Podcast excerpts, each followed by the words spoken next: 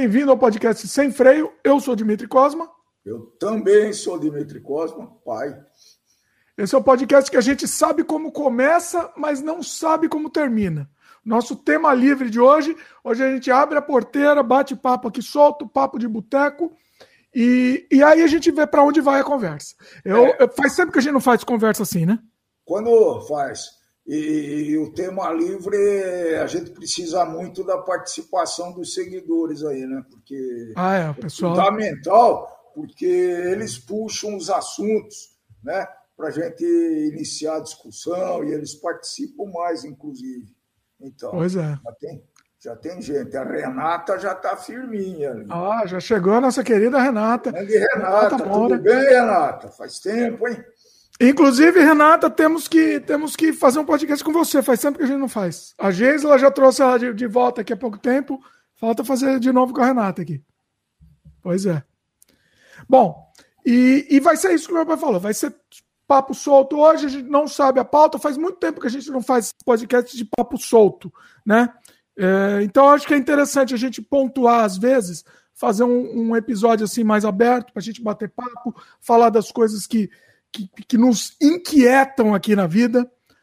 Chegou é. o Matheus Matheus Ruston também. Fala aí, Matheus. dá para matar a saudade, né? Porque a última vez que eu vi esse pessoal ao vivo em cores, né?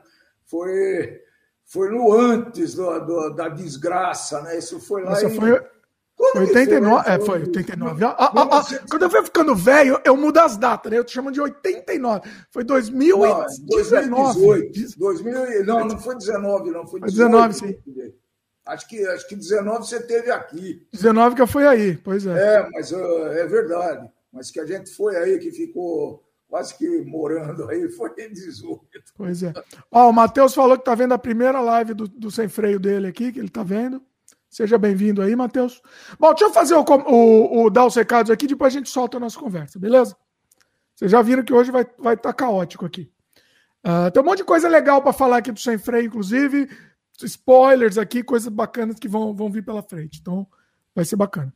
Bom, já começou, pessoal que começa, já aproveita já dando like, já no começo do programa, se ainda não é inscrito, em se inscrever, sininho de notificação, aquele papinho todo, né? Porque é importante para o YouTube entender que você gosta do conteúdo, o YouTube te notificar também, né? A gente tem lives, é, lives não, a gente tem o Sem Freio, é, é toda quinta-feira a gente lança um Sem Freio novo, sem horário muito definido, porque depende se vai ser ao vivo ou não, né?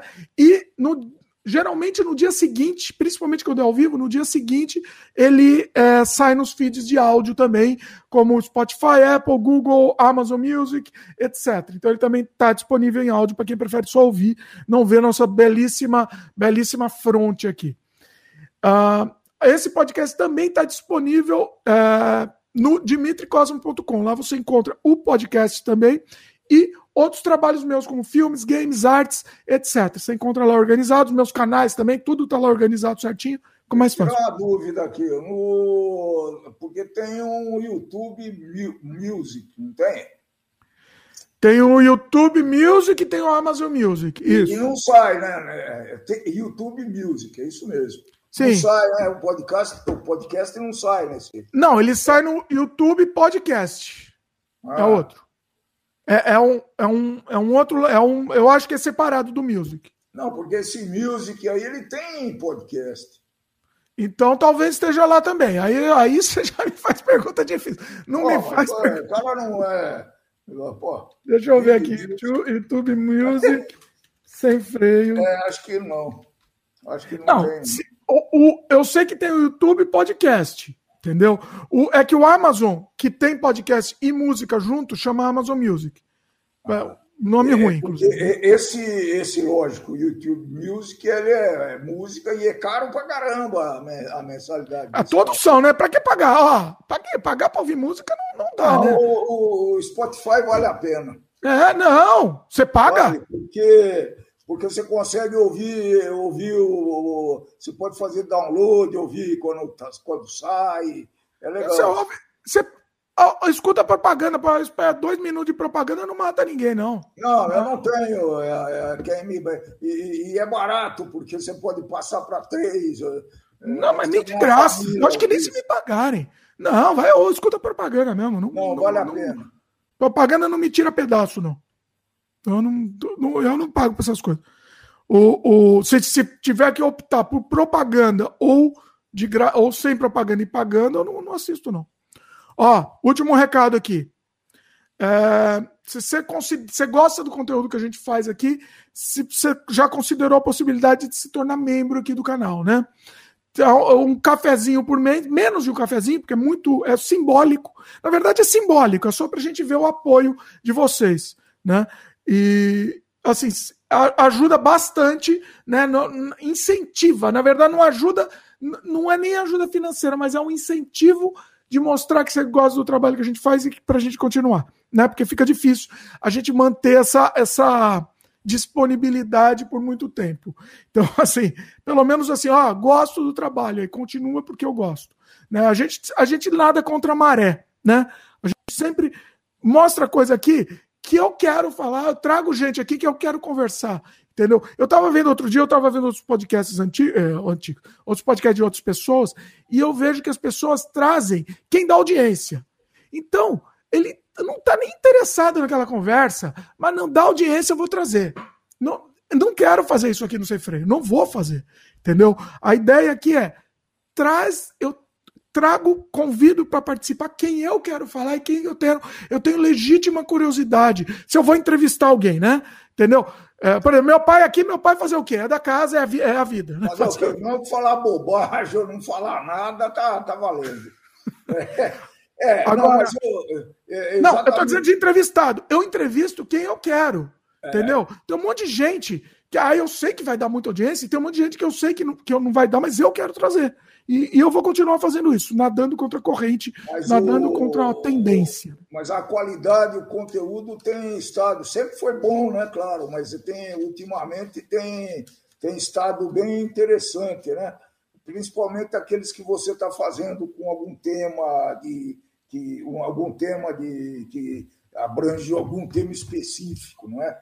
Então, tem coisa é. muito boa aí, viu? Eu, eu, modéstia à parte, eu tenho gostado muito.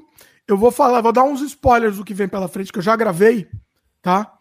É, porque assim, teve um que eu chorei. Eu vou, ó, só, só, pra, só pra provocar aqui, pessoal. Teve um que eu tive que. Eu chorei no meio do podcast. Eu gravei, gravei essa semana. Chorei. Daqui, daqui a pouco, só para o pessoal ficar curioso. assim, olha, olha, eu zerei a vida, eu zerei a vida e chorei. Só para vocês saberem. Nossa Aguardem que daqui a pouco eu conto. Bom, só terminando o negócio dos membros. Então, assim, vocês vão ajudar a gente a continuar produzindo o que a gente acha que é um conteúdo interessante para vocês verem e que vocês não vão ver em lugar mais, mais lugar nenhum do, do mundo. Vocês não vão ver. Tá? Então, se vocês gostam desse conteúdo, considere a possibilidade de se tornar membro, clica no botão Seja Membro. E além disso, que é o principal, né? Vocês ajudarem a gente a continuar produzindo, é, além disso, vocês vão ter um monte de conteúdo extra, vários curtas-metragens meus, vários make-offs. É, tem um make-off novo, relativamente novo aí, que eu lancei do meu do meu curta-metragem em rotoscopia, né? Eu lancei, o que, que eu fiz? Eu lancei uma versão sem eu falar nada no meu canal de arte, que é Dimitri Cosma Arte. Lancei só o time-lapse de eu criando aquela animação em rotoscopia. E para os membros aqui, eu, eu aproveitei esse vídeo e fiz um making-off, um curso, entre aspas, um tutorial para se criar uma animação em rotoscopia. Só para os membros também. Está disponível. Aí eu explicando, né? Eu falando como faz, a técnica, tudo. Então é muito interessante.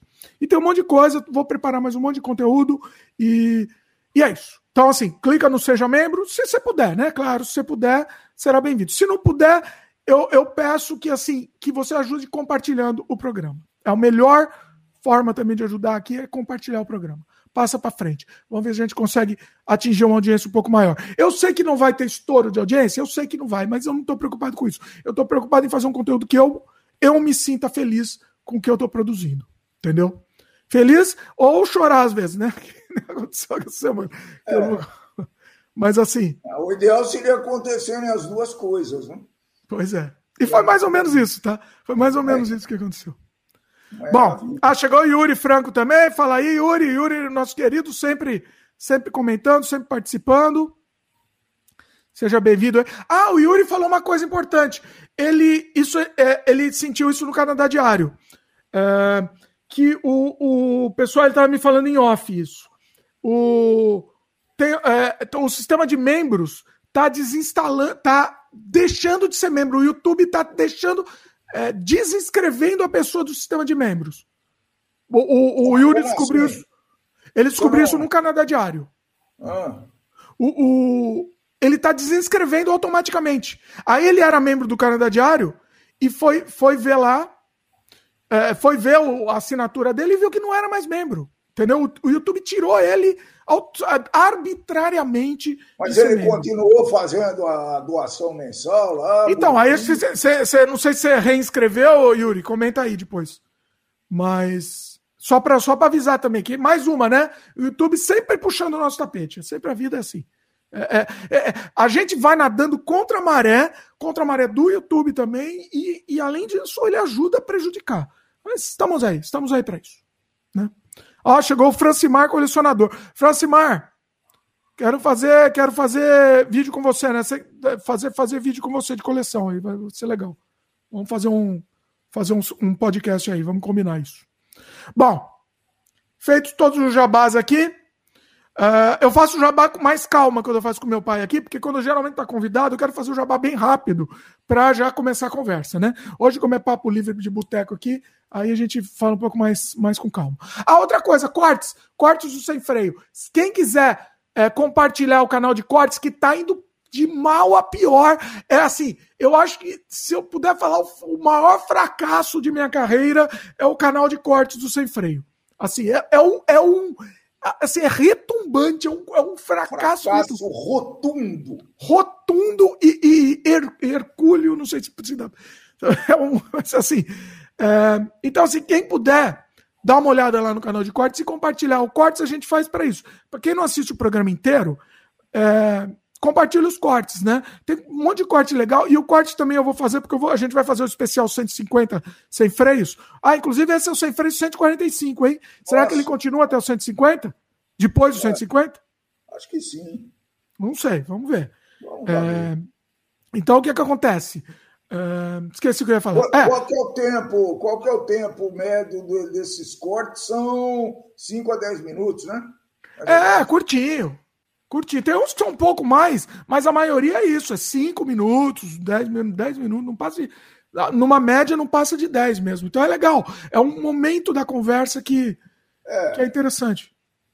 E quem quiser fazer canal de cortes também, tá liberado também, viu, pessoal? Tá liberado. Só avisa a gente pra gente divulgar e a gente faz até jabá para vocês também. Coloca a gente no canal de corte. Se você já tem o canal de corte, sei lá, dos outros podcasts, quiser colocar a gente, tá liberado à vontade. Né? Bom, vai lá. Meu pai, falei muito aí, fala aí. Não, eu queria saber como é que andam as coisas aí.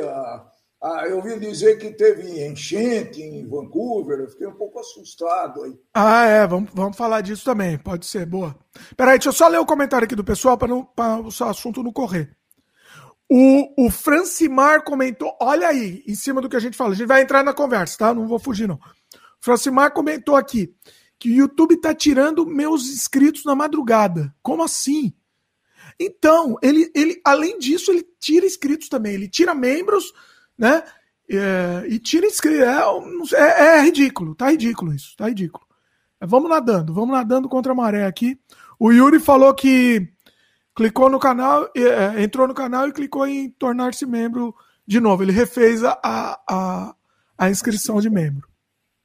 E o Francimar falou pra gente marcar. Vamos combinar, Francimar, vai ser bacana. Francimar é bem bacana. Inclusive, participei, fiz uma participação lá no, no canal do Francimar, do, do, depois daquela, daquela, como chama, maratona de lives. Foi uma, uma coisa bem legal que o Luciano Marzorca fez, foi bem legal do, do canal Geek. Ele queria, teve essa ideia de uma maratona de lives e, e trocando né, os canais, um mandando para o outro, um mandando para o outro. Eu achei essa ideia genial e eu acho que a gente pode ampliar isso. Acho que foi gênio, gênio. Bom, vamos lá, vamos lá para o assunto. Você falou de, de enchente, né? É, eu fiquei surpreso, né? Porque para mim não acontecia essas coisas aí, só em país tropical que acontecia isso. Então, é, é, então a coisa tá, tá, assim, agora melhorou um pouco, mas tá começando a voltar a chover de novo e tá preocupando de novo. Mas é, é chuva contínua ou é temporal mesmo, que nem a gente vê por aqui? Então, pela primeira vez aqui, em 11 anos de Canadá, 12 anos, sei lá quantos anos. Não é para ser Canadá diário aqui, né? Mas vai um pouquinho. Um pouquinho não, mas é. é. É a vida. 12 anos de Canadá, primeira vez que eu vi uma tempestade igual a de São Paulo. Aquela tempestade de verão de São Paulo, sabe? Aquela de. Sabe, aquelas absurdas aí. Fica meia dá... hora chovendo. Muito. É, pela primeira vez eu vi isso. Porque... Então foi. Então foi, foi um negócio impressionante mesmo. É impressionante. É né? Porque eu não sei se vocês estão preparados para receber um negócio desse, né? A gente leva tanta porrada que aqui você constrói piscinões, constrói. Não, mas São Paulo está menos preparado, né? Se a gente pensa.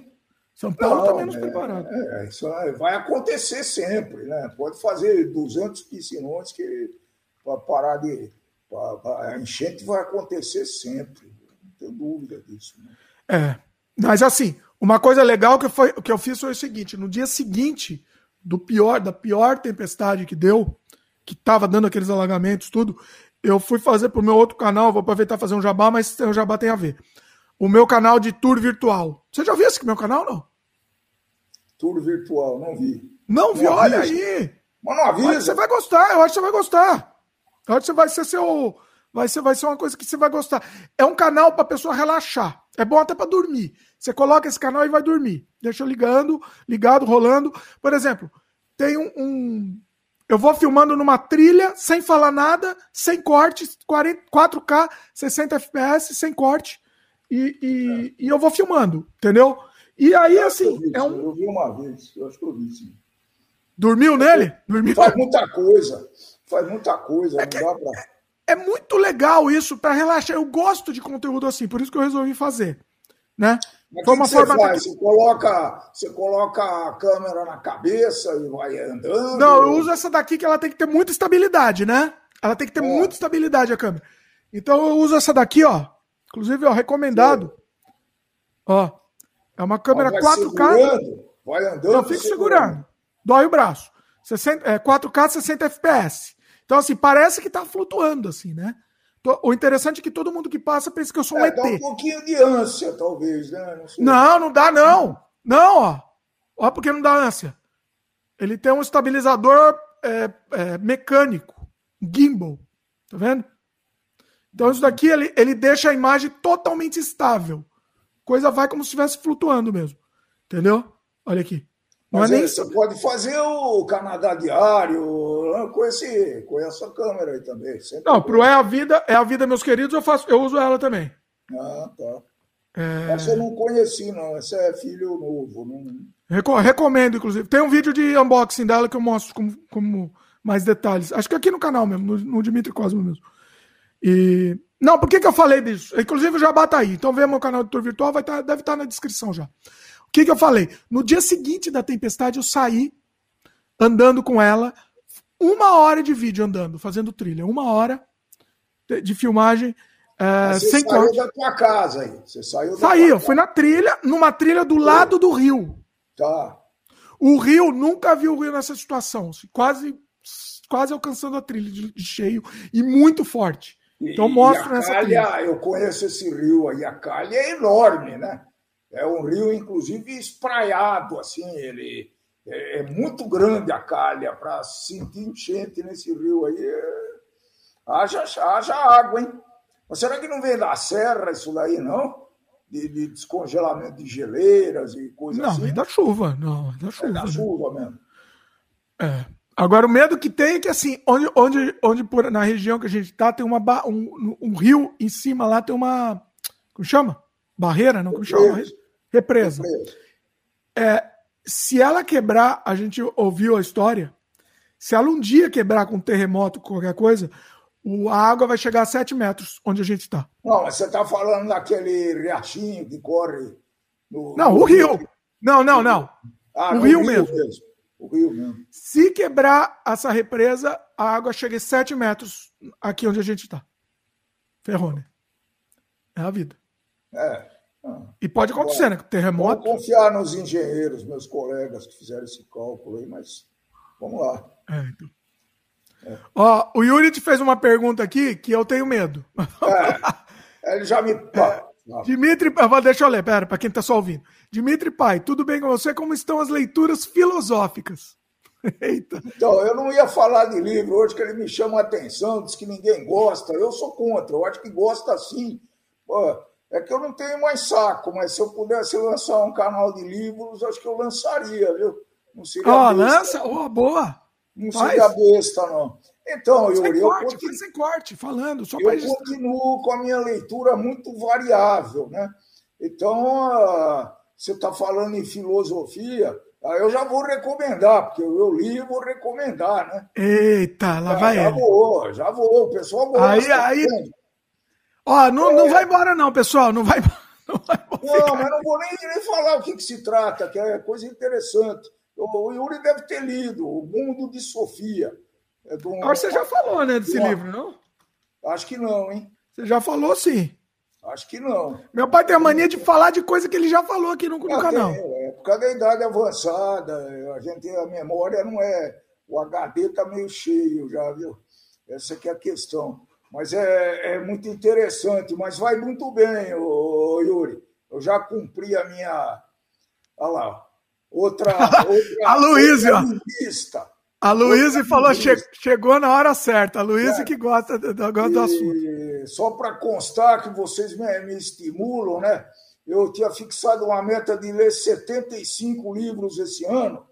Eu já cheguei a 77. São quase 20 mil páginas lidas, com uma média, uma média de 210 páginas cada livro, mais ou menos. Né? Então, Olha aí. É livro de. Se, pudesse, se convertesse tudo isso daí em, em, em, em trabalho, em produtividade. É, é, Não, mas é trabalho, faz parte, pô. E escrever livro, ao invés de, ler, isso é. vai escrever, rapaz. É, não tenho competência. Não, tem, acho que tem. É, vamos, vamos pensar. Vamos pensar nisso. É. Falando em trabalho, quer, quer indicar? Indica o livro, vai, vai, vai, vai, Em homenagem a Luiz e ao Yuri também, indica o, o livro. livro aí, vai. Fala mais um pouco da Sofia aí, você não ia falar? Então, depois eu quero entrar no, eu quero entrar no assunto. Peraí, eu quero depois entrar no assunto, negócio de trabalho, tal. Mas é, é, indica aí, fala aí. É, Luiz e o Yuri, os outros já leram esse livro, já. Eu, eu tenho ouvido muito falar da escolha de Sofia, né? Acho que boa parte das pessoas já, é já o, é o, Tem um filme com Mary Streep, inclusive. Então, provavelmente ele é com base nesse livro aí. Precisa, precisa dar uma olhadinha.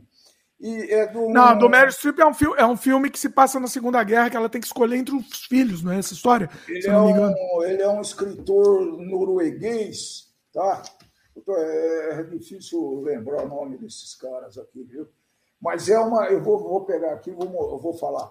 E a, a, O Mundo de Sofia é, é um livro de ficção, de imaginação que basicamente é um curso de filosofia para jovens. Entendeu? Tinha um, eu lembro que tinha um CD multimídia da Escolha do Mundo de Sofia. É, é um, Na é época um livro, dos CDs multimídias existia esse CD. É, eu, eu, caracterizo né, como um livro, é, é um livro de. É, é um curso de filosofia para jovem mesmo, né? Então ele é muito interessante porque ele tem umas viradas no meio do livro, não vale fazer spoiler. Ele conta a história da filosofia até hoje. Né? Se não me engano, para em. Não, nem em Darwin para. Ele fala em Rousseau, Rousseau ele fala em Nietzsche, ele chega longe mesmo, né? E faz análises dos, das correntes filosóficas de cada um. Então, é, vale a pena. É um, é um belo do livro. Tem quase 700 páginas, né? E é um calhamaço, viu? Ó, oh, para quem, para quem, como eu, tem dificuldade de parar para ler, o meu problema é parar parar para ler, né? Uh, se eu estiver ouvindo enquanto estou fazendo outra coisa, trabalhando e tal, para mim é mais tranquilo. Sabe o que, que eu achei aqui? No próprio YouTube, um audiobook, um áudio em português do Mundo de Sofia. Pelo menos o é. início, tá falando o início aqui. É, eu ainda não troquei livro por audiobook, não, viu? Eu tô, tenho tentado, tenho até ouvido alguns em algumas viagens, em alguns deslocamentos, mas para mim é muito difícil. Eu não consigo. Eu não consigo absorver legal. Eu me perco na, na, Eu fico, acho que, pensando. O livro você pode voltar, né? É, o autor se chama Jostein Gardner. Ele é um. É, ele é, é, novo esse livro, viu? Esse livro, se não me novo. Esse livro, se não me engano, foi lançado. Não é um livro que foi lançado em 1800, como eu estou acostumado a ler, não. Foi em 900, 1987, alguma coisa assim, nessa década aí. Então é, é, é bem bacana, vale a pena. Não, 90, achei a data, 91. Ah, bom, melhor. É que o, o lançamento no Brasil demorou um pouco mais, tá? 95 no Brasil. É. Ó, tá que informação, hein? Informação. E. Não, é, tem que fazer mesmo, né? Então, ah. uh, eu, eu, valeu pra caramba. Foi um dos livros que eu marquei com Tarja Verde, tá? O que, que é Tarja Verde? Tarja Verde, quer ver? Hã? Ah, que... ah, que você terminou, que zerou o livro? Não, não é que eu zerei. Zerei eu leio. Tarja Verde é quando, para mim, ele se destaca, que eu vou deixar, vai, vai ficar na minha memória, né? Tem alguns livros que a gente lê e esquece, né? Romances, por exemplo, né? Olha aí. É... Ó, o Yuri comentou que teve essa leitura obrigatória no ensino médio. Como um bom aluno, não li na época quando, quando jovem fazia parte do grupo do Dimitri Filho. Oh, tá vendo? Não, mas é deixa, muito... Peraí, Yuri, deixa eu explicar. Deixa eu me justificar aqui. Não é que eu não leio, é que eu não consigo. Não consigo. O único momento que eu tenho para ler, para parar para ler, é, é, de noite, na hora de dormir. Então, aí eu... Não, mas aí eu leio duas páginas. Eu, duas então, páginas. Recomendo, recomendo que você. É, tem esse negócio. Você vai ler na hora de dormir, não dá certo. Em geral, eu leio na hora que eu acordo e às vezes depois do almoço. Mas depois do almoço também eu dou uma dormidinha. Então é, é muito complicado. Para mim, ó, a solução que eu tenho, a solução que eu tive é audiolivro. Porque aí, beleza, eu estou trabalhando aqui e ouvindo, entendeu? Do mesmo jeito que eu faço ouvindo podcast, eu tô, eu Mas escuto não dá prestar atenção e fazer um trabalho um trabalho intelectual, por exemplo, é muito difícil, né? Dá. Você uma música e fazer trabalho ah, não, não dá para ser. É possível, mas. Sei lá, não dá para você ficar lendo, escrevendo enquanto tá ouvindo o livro. Tudo bem, não dá. E eu pauso um segundo. Mas se eu tô fazendo uma coisa mais mecânica, ou uma coisa. Entendeu? Para mim, tranquilo. É Aliás, uma, a gente tem aqui com as minhas netas trabalhado bastante na leitura. Eu tomei uma decisão e para os netos do Canadá também. Eu só vou dar de presente agora livros, seja em, seja em eletrônico ou seja em papel. Não dou mais outro presente. Foi uma decisão que eu tomei com, a, com as minhas netas que estão aqui, né? que elas estão precisando ler. Pô. A gente está estimulando. O pai dela parece que estimulou a Natália a ler. Cada 100 páginas que ela lê, ele dá 10 reais, alguma coisa assim. Não, é bom, é bom, é, é bacana. Mas assim, é que assim, para mim me cansa muito. Eu não consigo, eu já, já não tenho vista boa, já, já ficando velho aí complica, né? Então, assim, para mim ouvir, para mim tem o mesmo resultado no fim das contas. E eu consigo ser mais produtivo. Ó, a Luiz falou aqui, tem um monte de comentário. Deixa eu, deixa eu passar nos comentários aqui. Luiz falou: queremos o canal do Dimitri Pai e um episódio sobre livro. Olha aí. Episódio ah, do sem freio, né? Ela tá falando. Tá vamos, vamos, fazer o episódio para ninguém assistir, ninguém vai assistir, mas vamos fazer. Prometeu, vamos fazer. E, e, o seu canal acho que vale a pena. Faz com o celular mesmo, começa a fazer. Eu sempre indico, eu, eu já falo, pessoal, já faz hoje, já faz hoje aqui. Entendeu? É o caminho. O, a Luíse. Ah, pera, antes da Luíse, deixa eu falar um comentário aqui do, do, do Tiago. Do Tiago Adamo. Inclusive, Tiago. Tiago, ele faz game music. Tá? Ele tem um podcast, inclusive, né, Tiago? Eu quero, tô, quero te convidar aqui para Sem Freio. Vamos marcar. Se quiser me convidar lá para o seu podcast também. Eu de música eu não entendo, mas eu entendo de criar games. Então a gente pode conversar sobre isso. Vamos combinar aí, Thiago. É, quero muito, quero muito combinar, fazer um programa com você. Uh, ele falou que ele ouve muito audiobook é, lavando louça. Tem tudo a ver, inclusive. É, é isso. É isso sim. Eu, eu inclusive, ó, Todo dia agora o Eric mudou de escola, eu vou pegar ele, ele é mais longe. Então demora, sei lá, 20 minutos para chegar, 15 minutos, sei lá quanto tempo. Para mim, eu vou até feliz, porque eu vou lá ouvindo meu, ou meu podcast, ou o livro, entendeu? Então o tempo passa, o tempo flui muito melhor com podcast, com, com conversa, né? Quem diz de conversa é o, o Vilela, né? Ele fala isso. Ele se empolgou para fazer o podcast porque ele gostava, quando ele era criança, de ouvir conversa. A conversa dos adultos. Ah, ele gostava disso. Também. Isso eu, adorava. eu adorava também. Eu também adorava. E, e isso foi. Isso, e, ele, esse, ele falando nisso me lembrou. É por isso também que eu quis fazer. Essa coisa de ouvir conversa, de, de, de fluir é, a coisa, né? Não é necessariamente coisa, participar. É uma coisa fantástica, né? Porque na tua época ainda a gente deixava ouvir conversa. Mas quando eu era pois é. moleque, é. quando eu era moleque, eles mandavam as crianças sair da sala, às vezes. Né? Eu falei, ah, por quê? Né? E eu acho que eu já contei esse negócio em algum lugar, né? Eu tinha um tio que falava muito bem português. Foi o cara que mais, mais bem falava português que eu conheci até hoje na vida. É o glorioso tio Maneco, Manuel Fragas. Esse cara foi prefeito de Jabuticabal e ele, ele era advogado, né? Então ele falava um português muito bacana. Eu adorava ver ele falando português. Eu queria imitar, né? E, e quando, quando, agora não mais, porque agora eu cheguei na realidade. E eu tentava falar palavras difíceis, né?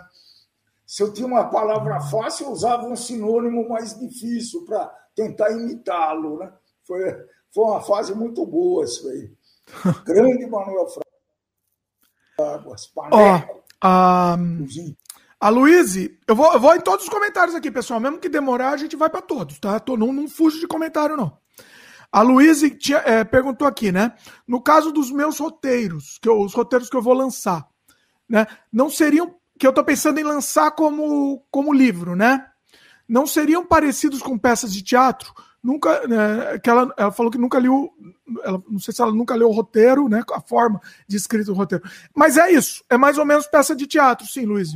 É, tanto é que o, o Nelson lançou os, os roteiros dele de peças de teatro, ele lançou forma, tá, tem lançado disponível em forma de livro, né? Então é mais ou menos isso, sim. É, é essa a ideia. Mas é ruim, hein? O que, que, você acha de livro, uma peça de teatro que se transforma em livro, ou vice-versa?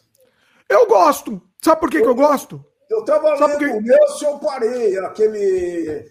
Como é que é aquela. Tem, tem ele. É... a maioria que ele fez, o Nelson, o Nelson fez poucos livros poucos livros mesmo, de, de literatura mesmo. Ele, a maioria, o que tem de publicado, a maioria é, é peça de teatro, é, é, é, é, o roteiro da peça, né? Livro, ele tem, dá para contar nos dedos a quantidade de livros que ele tem. Então, é, tem, obviamente, tem as crônicas. As, as tem, crônicas. tem algum, alguns livros muito clássicos, os clássicos, inclusive, né? então, é, precisa se acostumar com, essa, com esse formato. Não, do Nelson, os, os principais dele, que estão tá no livro, são peças de teatro. Não são, não são é, romances, entendeu? Escritos em forma de romance. Eu, sabe por que eu gosto? Você falou que você não gosta. Eu gosto, sabe por quê? Porque eu acho que é mais direto, tem menos enrolação. Entendeu? É. Vai mais pro diálogo, como o personagem.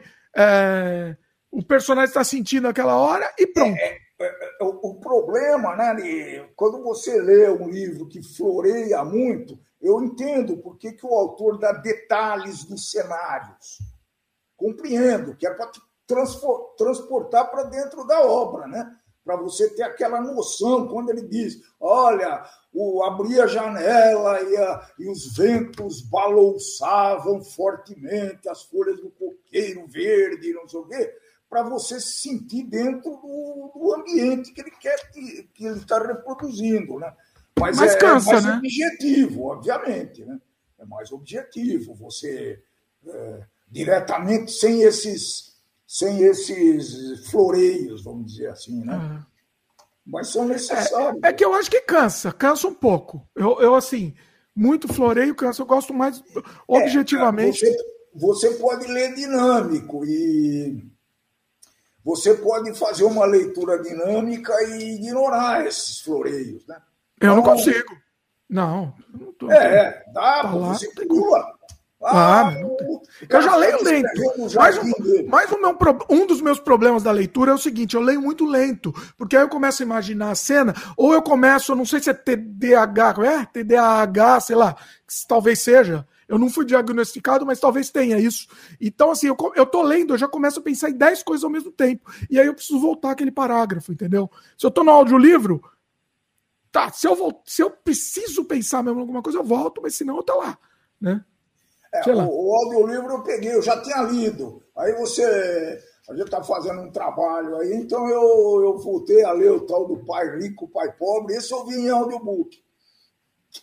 É, então. É que, já, é que, eu já tinha lido também, né? Então. É interessante. É, é bacana, é bacana. Bom, é, tem um ritmo bom, sim. É, pois é. Vamos lá. O. Olha aí para os comentários aqui para não perder. Espera aí que agora eu me, me embananei aqui. Espera aí, aguenta aí, pessoal. Um... O Francimar falou que é, ele é uma negação para leitura. Depois de anos, nem, é, nem lê gibis, mas ele lê. Eu, eu, quer? Ele leu o mangá do Jasper em um dia e adorei fazer isso. Ah, não, desculpa. Depois de ano. É que, ah, deixa eu explicar por quê, tá? Eu tô sem, ó, sem óculos, não, né? Porque eu não, não, uso. Mas eu tô cego aqui e aparece na tela muito pequena.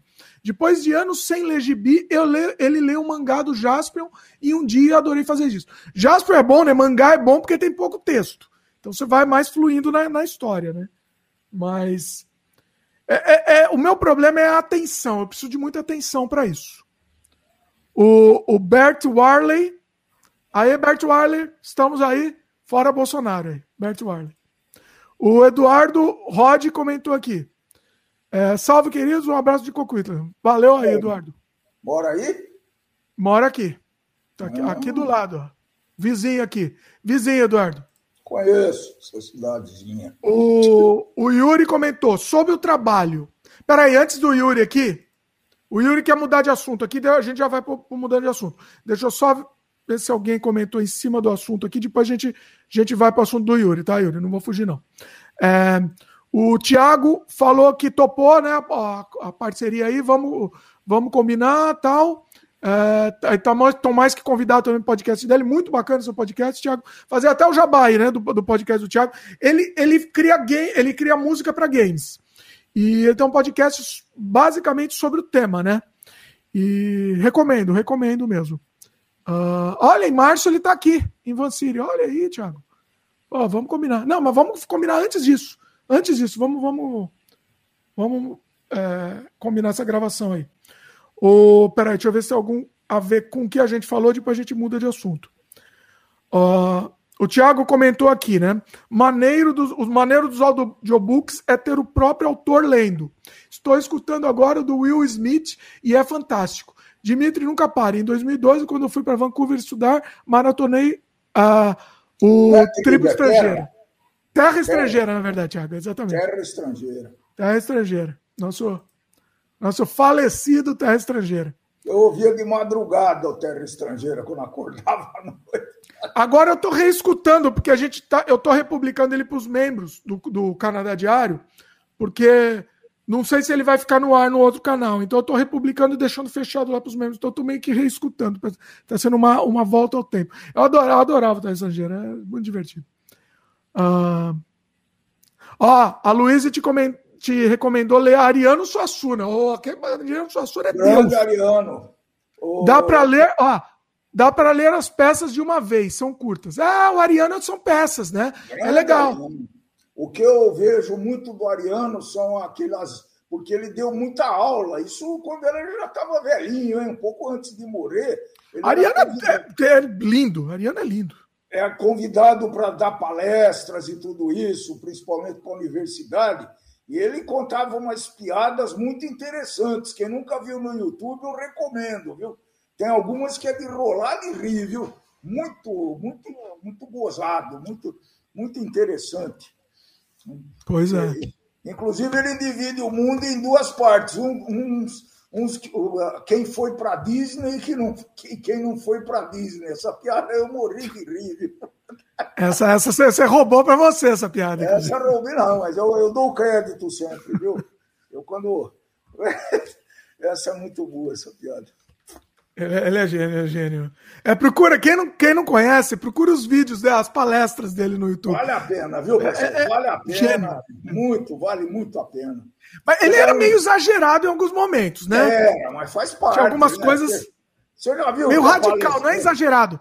Radical, né? Sim, sim. Ele não andava de avião de jeito nenhum, né? Então ele conta lá que uma vez foi de Recife a Salvador de carro, os caras chamaram ele de louco. Ah, mas tem mais, estatisticamente, tem mais desastre de carro do que de avião, a probabilidade. Ah, eu não sei, mas eu não vou, eu vou de carro. Eu não sei, não me interessa, eu não vou. ele é um barato, viu? É muito, muito é, bom, muito bom. É gênio. E quem quis, queria entrevistar ele tinha que ir para casa dele, né? Não, não, ele não saía. Ele é muito. Ele é, ele, esse cara, diz ele, que nunca foi para o exterior. Acho que é um pouco de exagero. Ele tinha orgulho tá? disso. Orgulho disso. Não, é, ele falava isso com a. Sabe, com a. a é orgulho mesmo. É, então, não, não sei o quê. E. É que ele estava no, no, jantar, né, chique, aí chegou a, a mulher para ele. Você, você já foi para Disney? Você tem que ir para Disney. Aí ele ficou pé da vida. É muito bom. Ó, é muito bom mesmo, viu? Muito bom. Vamos para a pergunta do Yuri aqui. Vou voltar, ó, pessoal. Eu vou, não vou fugir de nenhum comentário aqui, só para só para nenhum não, não escapar nenhum. O Yuri fez uma pergunta muito pertinente. Sobre o trabalho, existe uma idade ideal para começar a trabalhar? Vocês começaram a trabalhar cedo? Vai lá. Eu vou falar para começar? Vai, começa você, depois eu falo. É, é, então, eu acho que quanto mais cedo a criança trabalha. Não, não vou nem chamar de trabalhar, né? Mas vou, vou chamar de fazer alguma atividade que consegue se divertir e ganhar algum dinheirinho, eu acho muito interessante, né? Porque, por exemplo, hoje começa a se falar de dar é, noções básicas de finanças em sala de aula. Eu acho isso daí fundamental. Isso é o mínimo que se pode fazer, não precisa é ensinar mais nada, só isso. E, e, empreendedorismo também eu consigo. Empreendedorismo também, né? Porque eu acho que quanto mais cedo, melhor. É, a minha história, talvez um dia a gente vai contar para vocês, né? Um, um dia em agosto. É, quando eu, eu, o primeiro trabalho que eu tive, eu estava fazendo engenharia, né? Tinha 18 anos, estava fazendo engenharia e não, não, tinha condição de fazer estágio, por causa dos horários lá do. Foi 18 aulas. anos a primeira vez que você trabalhou. Primeira vez que você ganhou dinheiro com alguma coisa foi 18 anos. Foi com 18 anos. Eu dava, sabe o que, que eu fazia? Meu ah. pai dava aulas particulares, né? Eu hum. já estava fazendo engenharia nessa época, estava no primeiro ano. E então eu dava quando ele não conseguia, que a agenda dele era muito cheia, eu pedia para ele me agendar as aulas sábado e domingo, porque eu morava em São Caetano, né, que era perto. Eu ia toda semana para casa, mas eu ficava o dia de semana, eu, a, a, minha escola era em São Caetano, era Mauá, né? Então eu dava aula, às vezes eu dava 12 aulas e, e aprendi muito com isso, viu? Foi muito bom para o futuro. Né? Acho que eu me qualifiquei para o futuro, dando essas aulas aí. É. O meu, no meu caso, o primeiro trabalho que eu, que eu fazia, eu fazia, fazia gambiarra, fazia, é, sei lá, não é a gambiarra, bico, né? Se chama de bico, né? Aquela, é, sei lá, eu, quando, você lembra? Eu fazia desenho para conhecidos, para publicar, sei lá, precisava ter um jornalzinho lá conhecido. Tinha, sei lá, 10 anos. Ah, eu lembro, o primeiro que eu fiz foi um desenho, uma, um, era um folheto lá de circulação. Acho que nem ganhava dinheiro, né? Hã? Acho que nem, nem ganhava dinheiro, né? Acho que ganhava. É, esse eu acho que nem ganhava. É, mas quando eu comecei a ganhar dinheiro, foi especificamente eu comecei a fazer uns trabalhos, umas ilustrações, mais para ilustra com ilustração, acho que foram os primeiros que eu fiz. Eu devia ter uns 13, 14 anos, né? Por aí. É, para ganhar dinheiro efetivamente, né? As ilustrações para, sei lá, folheto, né? Aquelas flyers, aquelas coisas. Então eu comecei a fazer nessa época. Então, aí depois, é... sabe, um, um, dos primeiros também que eu fiz foi quando vo vocês tinham a escola, né? Escola infantil, e eu comecei a, a imprimir os, os boletos, né? Não é assim? Sim. Então eu que cuidava disso. Comecei a imprimir boleto para a escola deles. De vez em quando dava, umas brigas. Uma impressora silenciosa pra caramba, né? Ficava imprimindo de madrugada, eu me lembro. Impressora matricial, isso daí vocês não imaginam que é essa desgraça. Mas Parecia um... já, na, naquela época, a gente já fazia boleto é, impresso com. É, e com o que a gente usava, se não me engano, o, o, o é, não, era um, o precursor do Office, era um, era um banco de dados misturados com texto, né?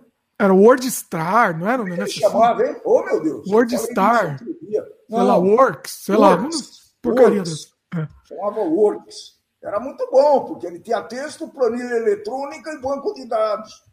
Então. É, pois é. E, e a impressora, aquela impressora matricial que você punha um blocão de papel, ele ia tudo grudado, né? E com aqueles buraquinhos em volta, porque quem é novo não sabe o que é isso, tem nem ideia do que é isso. E, e aí, assim, é, eu que botava lá, eu devia ter quantos? Isso foi, eu devia ter uns 13 anos também por aí. mais ou menos. 13, 14. 12, 13 anos. anos. E aí, assim, e esse foi um dos primeiros. Depois eu também, ainda na escola, eu comecei a, a fazer, filmar as, fest, as festinhas, né? Lembra? Sim. As festinhas infantis. E aí, assim, Aí era, já era como empreendedor, porque aí eu, é, a impressora do boleto era contratado, entre aspas, de vocês.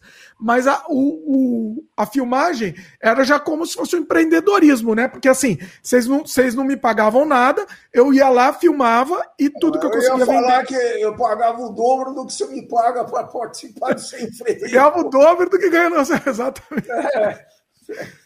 É uma vingança, olha a vingança aí, pessoal. Será maligna. Ó.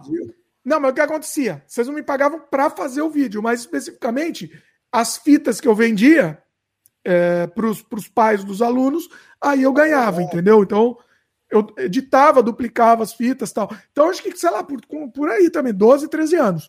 E eu acho que tem que começar a trabalhar o quanto antes, respondendo a pergunta do Yuri. Eu acho que tem que começar a trabalhar o quanto antes, sim. Já dei trabalho para as crianças aqui em casa há bem tempo, já faz vários anos. Por exemplo, vídeo, por exemplo. É, quando a gente faz, faz um vídeo, sei lá, um vídeo patrocinado com eles. Então a gente tem um patrocinador de inglês, por exemplo. Isso é um vídeo patrocinado com eles, né? Eles são o, os personagens do vídeo. Eles ganham 100% do valor do patrocínio, entendeu? 100% vai para vai cofrinho lá deles. Entendeu? Então, é, então, assim, eles precisam ter valor, dar valor para o dinheiro e dar valor para guardar. Isso é muito importante. Inclusive, Lorena é o meu orgulho, os dois, na verdade. Né? Que os dois não são consumistas, mas a Lorena, o mais impressionante é que ela sofre para gastar dinheiro. Então, ela assim, é, é um orgulho do, do ah, pai. Também, não sei de quem puxou, viu? Isso é hereditário, isso é herança maligna. Tá ela tem ela tem o um cofrinho dela, sei lá quanto dinheiro tem no cofrinho dela. Deve ter muito dinheiro lá. Não, mas eu tô, viu, tô, talvez um dia a gente faça um sem freio ou alguma. alguma eu estou trabalhando aqui com a Cláudia para ver se a gente começa a incentivar as duas meninas aqui, que a minha filha, eu tenho dois filhos, uma é essa figura que está aí, eu tenho uma filha que tem duas, que tem duas filhas, então eu tenho duas netas aqui no Brasil, né? E estamos pensando em começar a, que elas comecem a investir. Bom!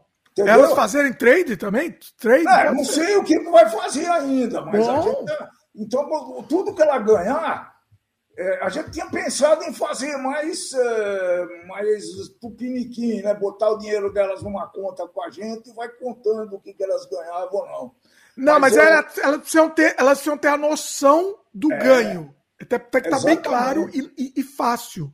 Né? Exatamente. Porque, ouviu, Yuri, não, não, é, quanto mais cedo é melhor, acho, começar a trabalhar. Agora, é tão ou mais importante com, com, que começar a trabalhar é, é, ter essa noção de não desperdiçar, de economizar quanto puder, né? de levar uma vida minimalista. Vocês todos podem ter certeza de uma coisa: se você faz um negócio que custa 100, se você pensar bonitinho, ou você não precisa gastar o 100, ou você consegue fazer mais barato e melhor. E melhor. Essa é a, a, a ideia do, básica do minimalismo, né? Aliás, né? Não é que custe mais barato, é o custo-benefício que ele, que ele gera isso aí. Então, é, eu para comprar alguma coisa eu penso mil vezes. Daqui a pouco eu vou contar a história, inclusive de uma coisa que eu comprei aqui, mas daqui a pouco eu conto. Mas é ah, é isso. Eu acho que eu, eu, já sei, eu queria perguntar mesmo, viu? Daqui a pouco a gente entra. Daí, acho que eu já sei o que, que é. Daqui a pouco a gente entra no assunto. Mas não falou nada, não. Eu peguei nos, nas Você descobriu. Olha aí. Bom, mas é isso. Uh, também, resumindo, uh, eu também acho que tem que começar o quanto antes, e como você falou, não é só trabalhar. O, o, não, é, não, interessa o dinheiro que entra, interessa o dinheiro que você guarda. Acho que isso é mais importante do que o dinheiro que entra. Né? O dinheiro que você guarda e o dinheiro que você faz render. Né? Cada um real que você consegue guardar e cada esse um real que você consegue fazer render vai fazer a diferença absurda. A gente vai falar mais isso no futuro aqui em outros podcasts, certo? Bom. Se o podcast não acabar no 150, a gente Vamos ter que falar, sim. Eu gosto dessa ameaça que paira aqui o ar aqui. Para vocês ajudarem a gente aí, pessoal. A, a divulgar, porque tá difícil. Bom, é, Luiz comentou aqui, voltando àquele assunto de. Aqui é, aqui é sem freio e vai e volta aqui, pessoal. Uh, Tarant, o assunto do roteiro, né? Tarantino, Tarantino lançou um livro inspirado no roteiro de Era uma Vez em Hollywood. Olha aí, olha aí. Comecei a assistir esse filme, viu, por indicação de vocês, viu?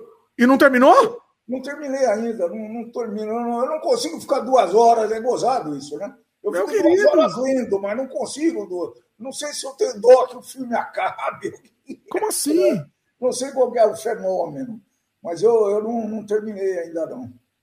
Não, se eu começar a assistir de noite, o meu problema é que eu durmo, só esse. É, é também. Aí também, complica. Né? E pode ser qualquer filme, né? Eu sempre falo, pode ser independente do filme. Pode ser uma obra-prima do universo. Que... O... Peraí que eu já leio o comentário aqui. Calma. Agora o Bert Warley fez um comentário aqui, mudando um pouco de assunto aqui, né? Se eu conheço Ch é, Chainsaw Man, que é um mangá sensacional. Não conheço e já vou já vou pesquisar, inclusive. O nome eu achei interessante. O, o mangá, mangá... É história, o mangá é uma história em quadrinhos. É, história em quadrinhos japonesa. Sim. Deixa eu ver o visual desse Chainsaw Man aqui. Eu gosto muito do Junji Ito, tá? Chainsaw Man. Ah, achei a imagem espetacular aqui. E vou, com certeza, eu vou ler. Não conhecia. O, o Thiago, inclusive, concordou aqui, ó. Falou que baita mangá. Vou procurar. Certeza, porque assim, nossa, só de procurar, só a primeira imagem, o cara com uma cabeça de motosserra já me interessou aqui. Já, já, já achei bizarro. Tudo que é bizarro, vocês sabem que, que, me, que me chama atenção. Um, o Eduardo Rod perguntou aqui se eu gosto de. É, você que gosta de jogos, como você está vendo essa onda de NFT? Então, eu acho uma coisa, eu acho uma coisa meio bizarra. É, os NFTs nos jogos, né? Uh, porque o NFT é uma promessa interessante, uh, mas se for bem usada, tá? O pessoal tá é muita especulação por enquanto e eu acho que NFT nos jogos pode ter um pode uh, às vezes pode ser inútil, às vezes pode ser só para aproveitar a onda é, muita coisa de NFT nos jogos são. Para quem não sabe, o meu pai acho que não sabe, ele tá. Não, não sei. NFT é aquela. É uma coisa usa, usa, usando blockchain, uma coisa do, do Bitcoin, para validar, Sim. né? É uma coisa que não pode ser copiada, é uma coisa única, vamos dizer assim. Resumindo, é bem, bem de um jeito bem. Bem é, amador, assim, resumindo, amador, amadoristicamente, sim, é uma coisa que não pode ser copiada. E eles estão querendo fazer, aplicar isso nos jogos também. Coisas internas nos jogos que não podem ser copiadas e pode só para uma pessoa, ferramenta única, objetos únicos tal. Isso daí você já pode fazer sem o NFT. Então, é meio, é meio onda, eu acho que é meio moda. Eu acho que, no fim das contas, eu acho que é meio isso. Entendeu? Uh... o Thiago, Thiago falou que você é a melhor pessoa aí, ó. Dimitri Pai é a melhor oh, pessoa. Obrigado. Tem gente que não acha, viu, Tiago? É... Tiago, Tiago puxou o saco aí do Dimitri Pai. Tiago não sabe de nada, Tiago. Sabe de nada. Desliga a câmera, não sabe. essa figura, tem que aguentar essa figura. Mentira, é. mentira. É bonzinho, bonzinho. Rapaz, Obrigado, bonzinho. Viu? É, é antes tarde antes reconhecer. Ele é bonzinho, bonzinho. É meio pentelho, pentelho, mas é. bonzinho. Ó, Luiz comentou aqui. É, por falar nisso, Dimitri Pai assistiu alguns dos filmes que indicamos no outro episódio. Foram Pulp Fiction e Bastardos Inglórios. Assisti o Pulp Fiction, é violento demais, ah. hein? meu gosto, assisti. Logo depois eu assisti. Peraí, o quê? Muito, peraí que falhou. É violento, Muito... né? Ah, mas é, é a vida, né? é, né? Mas é impressionante, o filme é marcante. Tá aí. Gostei muito, viu, Luiz? Assisti sim. E o Bastardos Olha aí, Luiz, olha que, consegui... olha que conseguimos fazer, Luiz. Olha, vocês conseguiram. E o Bastardos Inglórios, eu acho que eu larguei pela metade ainda, vou ter que voltar. Como é que era mesmo? Só. Como é, qual que era o. Você era o do, do, Brad Pitt lá, que ele enfrenta nazista.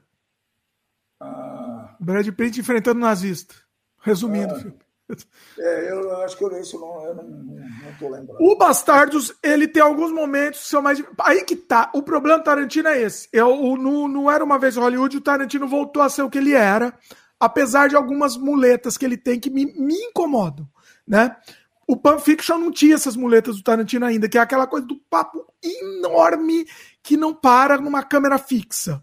Entendeu? Eu, o, o, o Pulp Fiction ele, ele é mais dinâmico, ele consegue ser mais dinâmico. O, o Era Uma Vez no Hollywood também consegue. O Bastardos tem algumas barrigadas nessa, nessa muleta do, do, do Tarantino aí, entendeu? Então, é, talvez você te, ache um pouco mais indigesto por causa disso. Talvez. Mas vale a pena. Mesmo com essas barrigadas, vale a pena. Porque mesmo o Tarantino, mesmo quando é ruim, ele é bom. Eu, eu resumo assim. Uh, o Thiago falou aqui do Gorlami, não sei o que é Gorlami. Vou até pesquisar aqui. Eu, quando vocês soltam as palavras assim misteriosas, eu pesquiso, eu preciso saber.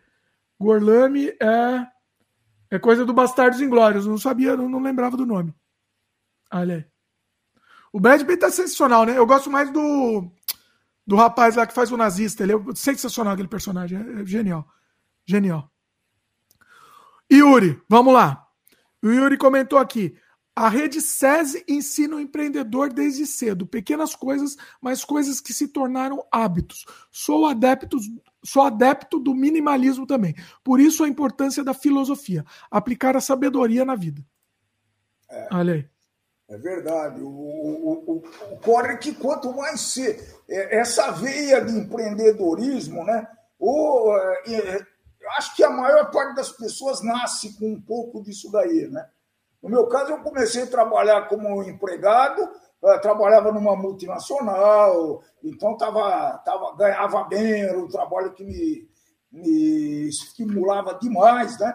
Mas aí, com 30 anos, eu falei, mas pera um pouquinho, 30 anos, acho que era. Comecei a pensar, pô, será que a vida se resume a isso daí? Eu vou ter que ficar respondendo a um chefe, né? Porque eu ficava puto da vida quando você levava um, uma, uma ideia que na sua ideia, na sua, na sua observação era genial, o cara fazia xixi na tua ideia. Né? Vocês já viram esse, eu uso esse termo, né? Então, eh, eu comecei a pensar em empreender quando eu tinha 30 anos. Conseguimos, viu? montamos uma empresa, criamos uma empresa, demos bastante trabalho para as pessoas, enfim, realizei esse sonho aí foi uma época muito feliz. Essa é a verdade. E, e assim, gente, tem gente que está tanto nessa, nessa roda dos ratos aí, né? Como para dizer o, o termo lá que, que, que, o cara usa, o, o, que a gente não percebe que dá para sair, dá para sair, né? É. E, se a gente e, se planejar bem, a gente consegue sair, sempre. Consegue, com certeza consegue. Agora, o alerta que a gente faz, né? Por isso que é muito bom, Yuri, é verdade. Essa SESI, o Senai, tem, tem cursos para microempreendedores. Eu acho que no Brasil esse negócio é, é muito importante, né? Só que você precisa. Não adianta você fazer uma coisa sem planejamento, sem ter qualificação. É, então precisa fazer um, planinho de, de negócio. Talvez a gente faça alguma coisa né, a, a, respeito disso, né? Vai ter, então, vai ter. A gente vai, inclusive a gente vai fazer sem freio porque a gente tá, tá trabalhando aí numa, numa novidade. Aí não podemos falar muito ainda, mas tá, tá indo bem, tá indo bem, né? Pelo ah. menos tá indo bem. Tá andando. Então, assim, a gente vai voltar então, muito nesse volta a, a gente volta a falar sobre isso com detalhes. Tá? E detalhe, a gente vai falar principalmente porque a gente acha que isso é um dos, dos assuntos mais importantes a serem tratados e tem que ser tratado sempre, sempre. Você nunca pode esquecer, isso é um exercício, né? É. Você falou de consumismo, de... de uh, ah, não, minimalismo. O Yuri tá falando de minimalismo. Consumismo, né? É uma coisa que, assim, é, é, é eu, eu uma, foi, uma, foi uma experiência, foi involuntário, mas foi uma experiência aqui com as crianças aqui em casa. Eu era muito consumista quando criança, né? Não era meu dinheiro, dinheiro do, dos outros, dinheiro do rapaz. Eu ah, era é. muito consumista. Muito. Primeiro, não existia internet. Né? Não, é, é, é, pera um pouquinho, consumista no sentido de, comprar o que você gosta, né? De, de vou, ter... Eu vou te defender agora contra você. Olha mesmo. aí! Não, eu tô falando verdade, olha que coisa incrível. Tô pensando nisso agora. Você comprava coisa que você gostava muito. Sim. Eu pergunto, isso que você comprava te ajudou a chegar hoje? Não é grande coisa, mas chegar onde você chegou hoje? Não é lá essas coisas. Mas exatamente, me construiu. Isso, tudo isso que eu comprei me construiu. Não, não é que você comprava tênis de grife. Não. Então. Eu nunca é, comprei roupa na minha vida, eu nunca quis comprar roupa. Não era consumista. É, não é consumista a palavra, né? É, eu gastava meu dinheiro com, com livro, HQ, é, brinquedo, brinquedo também. É, fita, fita. Que, que, jogo. Jogo, DVD, exatamente. Revista. Jogo que mais gastei mais dinheiro foi jogo e DVD, isso provavelmente é. Fita, VHS, né? Não DVD, VHS. Agora você vê, você vê como é que é impressionante, né? Eu acho que você se qualificou e você chegou a ganhar dinheiro por causa disso. Cheguei, com certeza. Por causa disso. Mas isso te ajudou. Sim. É, é verdade. Mas, ó, veja bem. Porque era, era outra época, exatamente. Provavelmente, se fosse hoje, eu não gastaria mais nada. Que quase tudo que eu, que eu quero consumir hoje tá, tá disponível aí, entendeu? Não pirataria, não tô falando de pirataria. Ah, filme a gente tem lá, vai lá no Netflix e assim, tem, tem, entendeu? você assina baratinho. Então eu tive que gastar muito dinheiro por causa disso, entendeu? É, é, é tive, é, fui obrigado para poder consumir esse conteúdo, né? Hoje em dia já não precisa mais, né? Você não precisa mais gastar.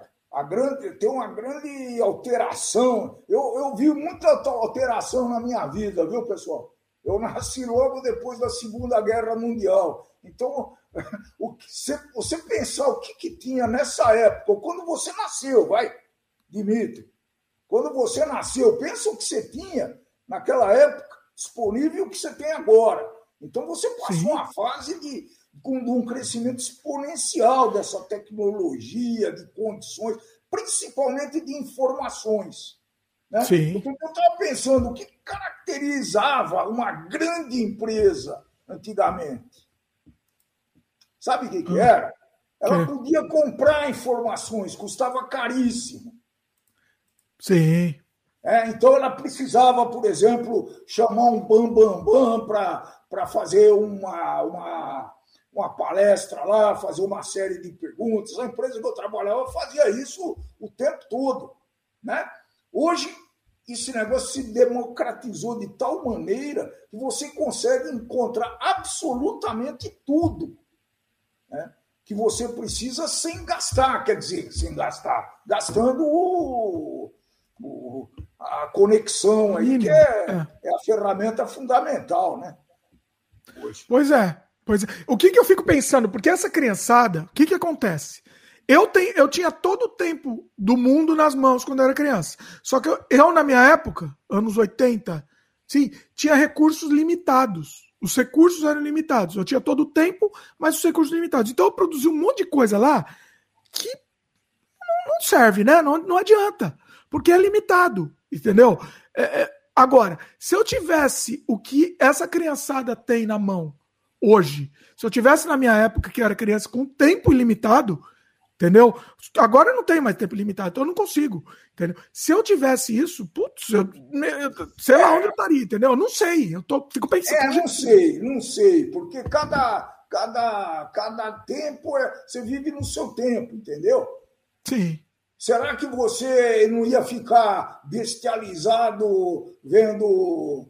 Uh, Besteira. Vendo, vendo o podcast, essas coisas. Tá vendo? Não, o nosso podcast é bom, por favor. Tô brincando. O nosso tô brincando, mas eu conheço criança então, olha, olha aí, olha aí. Ó, presta atenção. Ó, você falou mal do podcast, mas é o seguinte.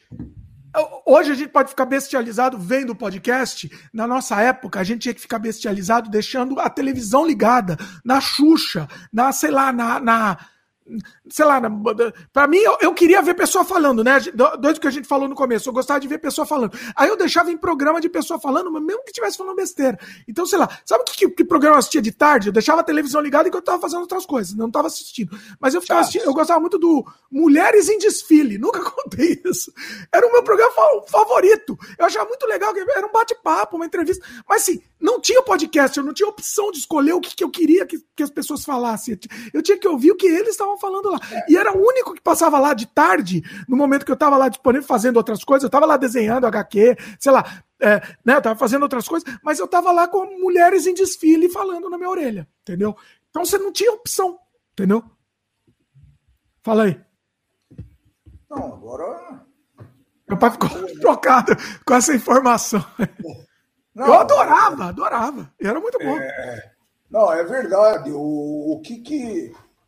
Isso mudou de uma forma tão brutal, né, pessoal? Que eu acho que hoje é, a escola, por exemplo, deveria ensinar a ter uma outra, além da financeira, que para mim era fundamental, seria.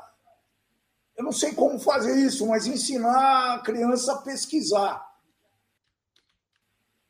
né? Sim, eles não sabem pesquisar. Vou falar isso com a tua sobrinha, tá? que tem 12 anos.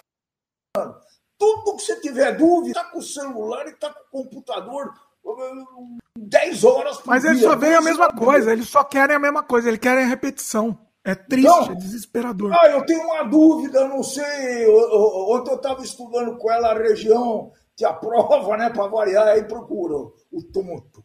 Aí vamos estudar uma região centro-oeste lá. Ó, então eu estava mostrando para ela como é que a gente acha as informações, né?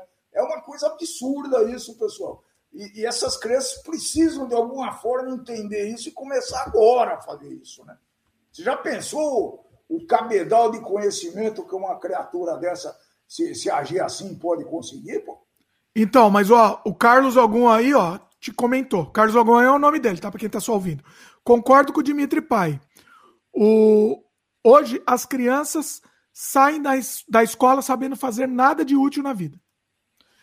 A escola já não ensina, né? A escola quer, é. quer que seja, criar inúteis. A escola é. quer o objetivo deles é formatar, formatar inúteis. A gente está né? tá muito preocupado com esse negócio, né? Porque a escola Quem? brasileira por demanda dos próprios pais e do mercado, ensina o aluno a passar no vestibular. Eu acho que a gente já teve uma conversa dessa aqui no, é, no Sem Freio, é, né? É, não, é só para só abordar um pouco essa, só para fazer uma moldura nessa história, né? E caramba, é, eu, eu, eu, acho que aí no Canadá é diferente, nós já falamos isso daí também. Que no Canadá, o, pelo que eu vi, o, conteúdo, etc., o pessoal e, e ensina mais a, o, o, cara a ser cidadão. Aqui o cara estuda para passar no vestibular. É verdade isso. Então. Sem freio, sem freio número 123, 123, a gente fala sobre as escolas inúteis, bullying, etc. Histórias de escola. A gente entrou muito nesse assunto aqui, né? Não vamos repetir o, tema aqui, mas. Uh, é isso. Se quiser, a gente até aprofunda mais, né? Mas a gente já falou bastante lá. É, o, peraí, deixa eu ir na ordem aqui para não perder. A Luíse falou que Bastardos Inglórios é uma obra-prima. Concordo também, Luiz. Concordo. O problema Todos é você ficar lendo. O problema é você ficar lendo na ordem de chegada. Né? Que, ó, é, tem que ser, porque assim... senão a gente perde aqui, senão fica bagunça. É, o ideal era, pra, era ter alguém municiando, né? Quando era assunto por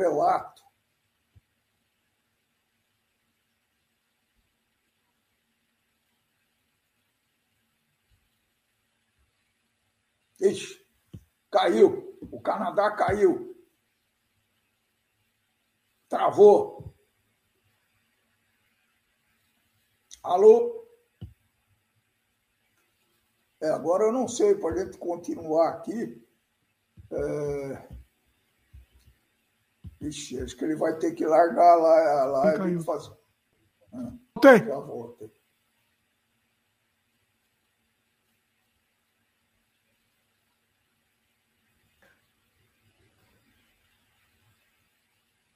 Vamos continuar, sim, do Carlos. Uh... Agora? Agora tô. Eu ia continuar. Ah, só você tava, só eu caí, então. Entendi. É, só você caiu. Ah, vamos, vamos combinar então. Então vamos pré-combinar. Quando eu cair, vai você, vai embora. Vai, ah, vai com a conversa. Eu não consigo rolar o. Rolar o. Ah, não, consigo sim. Ô, oh, Dimitri, aprende. Ó, deixa eu comentar aqui o, o Tiago, né? Porque estava na ordem. O Tiago Adamo comentou aqui: empreender é uma necessidade, até porque o emprego, como conhecemos, está com os dias contados. Eu acho, não sei se está com os dias contados, gostaria que tivesse, mas eu não sei, não. Eu não sei. Cada vez mais as pessoas é, querem a facilidade, entre mil aspas, a facilidade do emprego, né? É, é, sabe qual que é o que, que eu penso sobre isso, cara? É que a gente é muito comodista, viu? É. Você está dentro de uma empresa, né, você não pensa em fazer uma coisa extra para se preparar. Sim. Pensem, pessoal. Que hora que é a melhor hora? Você está trabalhando bem, você está ganhando bem. Qual que é a melhor hora de você começar a empreender? exatamente essa. É. Exatamente essa hora. É, é, é exatamente essa hora. Quando que ele vai. É, o cara, sei lá, trabalhava como engenheiro de construção civil, perde o emprego, vai comprar um restaurante para trabalhar. Ué, o sonho, se o sonho dele for esse. Peraí, se o sonho dele for esse, tudo bem. Ah, não, mas tudo bem. Eu não. Pô, você tá fora de sincronismo, hein? Eita, sério? É. Vou fazer uma coisa, peraí tá que eu já vou. Vai falando aí, vai tá falando. Com, tá com um delay brabo. Então, o. E, e a melhor hora para empreender, pessoal, é, é quando você está trabalhando e tem uma certa tranquilidade, tem um certo dinheiro. Pô, eu já vi muito cara quebrar, literalmente, quebrar, porque, bom, perdi o emprego, e agora? O que, que eu vou fazer? Eu vou comprar um restaurante, eu vou comprar uma loja de vender artigo religioso, eu vou comprar. Já vi gente com sucesso, mas a grande maioria não vai bem. Por quê? Não é a melhor hora, né? Ele está ele tá com autoestima baixa porque ele, ele perdeu o emprego, ele tem um pouco de complexo de culpa. Poxa, eu fui um funcionário tão bacana, eh, todo mundo gostava de mim, eu tinha boa avaliação, tudo isso. Mas eu perdi o emprego, olha que coisa maluca. E agora? O que, que eu vou fazer? Não, estou falando porque aconteceu comigo uma vez só, viu, pessoal? Duas não aconteceu, não. Comigo nunca aconteceu. Eu, o meu trabalho, a única vez que eu fui empregado com carteira assinada na vida, eu, eu, eu já contei essa história aqui, né? Eu acho. Eu implorei para a mulher me mandar embora. Assim, três meses, dois meses de trabalho, eu cheguei para a mulher, pá, me manda embora, pelo amor de Zeus. E, e, e, assim, nunca mais, assim, nunca pensei nisso, nunca me passou pela cabeça trabalhar, entendeu? Trabalhar para os outros, assim, não, não, não tem como. Ah, eu acho que até nós já discutimos muito isso daí, quase brigamos já por isso. Eu acho que pode sim, né? mas até para você aprender, desde que você use aquele tempo que você está lá dentro, não fique infeliz, né? A empresa não Sim. vai te ajudar, pessoal. Quem vai fazer a tua vida, quem vai, quem está definindo o teu futuro, é você que tem que andar com as tuas duas pernas. Ah, a empresa é isso, a empresa é aquilo, filho da mãe, não sei, não, isso não existe. Né? A culpa Quem é sua, você que está lá, você que se, se propôs a estar tá lá. Né? Você se propõe, você está vendendo, é literalmente. Você está vendendo o teu tempo por um dinheiro, que espero que seja bom. Mas se não for, você tem. Mas não tem. Não é. tem nada. Eu, sinceramente, não, não, sei se tem alguma coisa que justifique você ficar pro resto da vida preso. Você fica temporariamente, sim. Eu acho que vale até para você fazer, se preparar e guardar dinheiro para fazer outra coisa. Eu Tudo bem. o maior benefício de trabalhar como empregado, principalmente numa grande empresa, é esse mesmo, né? Você aprender. Né? Eu já contei esse caso, né? Que eu, quando trabalhava na multinacional, recebia treinamentos absurdos. Gente, teve anos que eu trabalhei, eu, eu ficava mais treinando do que trabalhando no escritório ou na fábrica, tá? E, só que tem uma pequena diferença. Eu aproveitei esse negócio. Então eu tive muitos colegas, né? Que, ah, pô, esse negócio não vale nada, é uma merda, não quero saber, e, e tudo isso. É, só que depois de um bom tempo ele veio me pedir emprego na nossa empresa. É, são coisas que a, que a, que a vida conta, né? exemplos que a gente vive e tem que pensar sempre nisso. Né? É. Por favor, enquanto vocês estão trabalhando e ganhando um dinheiro razoável, pensem numa alternativa, pensem num plano B. Né? Acho que é fundamental isso aí, para o teu próprio bem, porque se não aconteceu, pode acontecer, tá? Sim. Vai acontecer, né? E também, assim, é, é melhor que aconteça você, esperando, você esperando já isso, é, a qualquer momento. É, né? é, é, interessante eu falar isso, né? Porque a gente montou uma empresa de consultoria com, com mais duas, uh, com mais três Ó, vai, fal vai falando que eu já volto aqui, tá? Eu vou dar uma saidinha já volto. Vai falando. Eu e mais três sócios montamos uma empresa de consultoria, eu estava trabalhando ainda eles já não estavam mais. O que tinha acontecido? Eles tinham sido dispensados. Eu continuava trabalhando lá. Então, pessoal, eu levei quatro anos tendo uma vida, uma vida dupla, literalmente. Saía do trabalho às cinco da tarde e ia fazer, ia montar a nossa empresa, íamos trabalhar, como que pode vender, iam preparar o nosso material de venda para. E, e essa empresa foi para frente e nos fez manter uma, muito boa qualidade de vida com, uma, com uma, um ingrediente a mais. Feliz, a gente foi feliz. Né? Essa é a, a grande sacada. Podia não ter sido, né? mas eh, acho que a gente tem a cabeça no lugar para conseguir isso tudo. Né? Então é isso que, que aconteceu. É, eu vou, vou trabalhar aqui.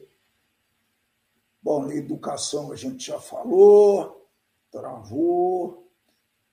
Funcionário público, o Yuri está perguntando, o que vocês pensam sobre o funcionário público? Né? Eu, eu já encontrei funcionários públicos, pessoal, extremamente disponíveis, extrema, extremamente é, dispostos a te ajudar. E encontrei também pessoal que não queria nada com nada. Né? Ainda ontem, pronto, eu fui. A, minha esposa toma um remédio que custa quase 700 reais por mês. E nosso governo dá esse remédio, disponibiliza na, no tal da farmácia de alto custo. Eu fui aqui, estou é, morando na, no interior, estou morando em Jundiaí, então eu fui lá no, no, na farmácia daqui. Vocês precisam ver o atendimento que me deram esse pessoal lá, pessoal. Então, o funcionário público pode ser bom, sim, né? É, mas é, eu não sei a maioria, aí, aí vocês que têm que comentar. Mas, em geral, ele. É, eu já encontrei gente muito boa, mas gente que não, também não, não tão boa assim. O que mais?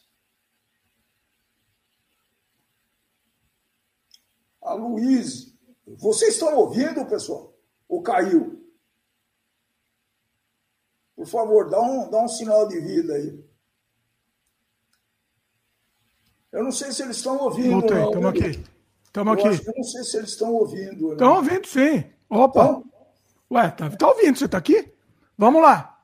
Ah, Voltei. Não sei. Não, ah, ah, o que aconteceu agora é a responsabilidade do meu pai aqui. Não tem. É, não, eu, eu, eu, eu lendo esse comentário, acho que foi do.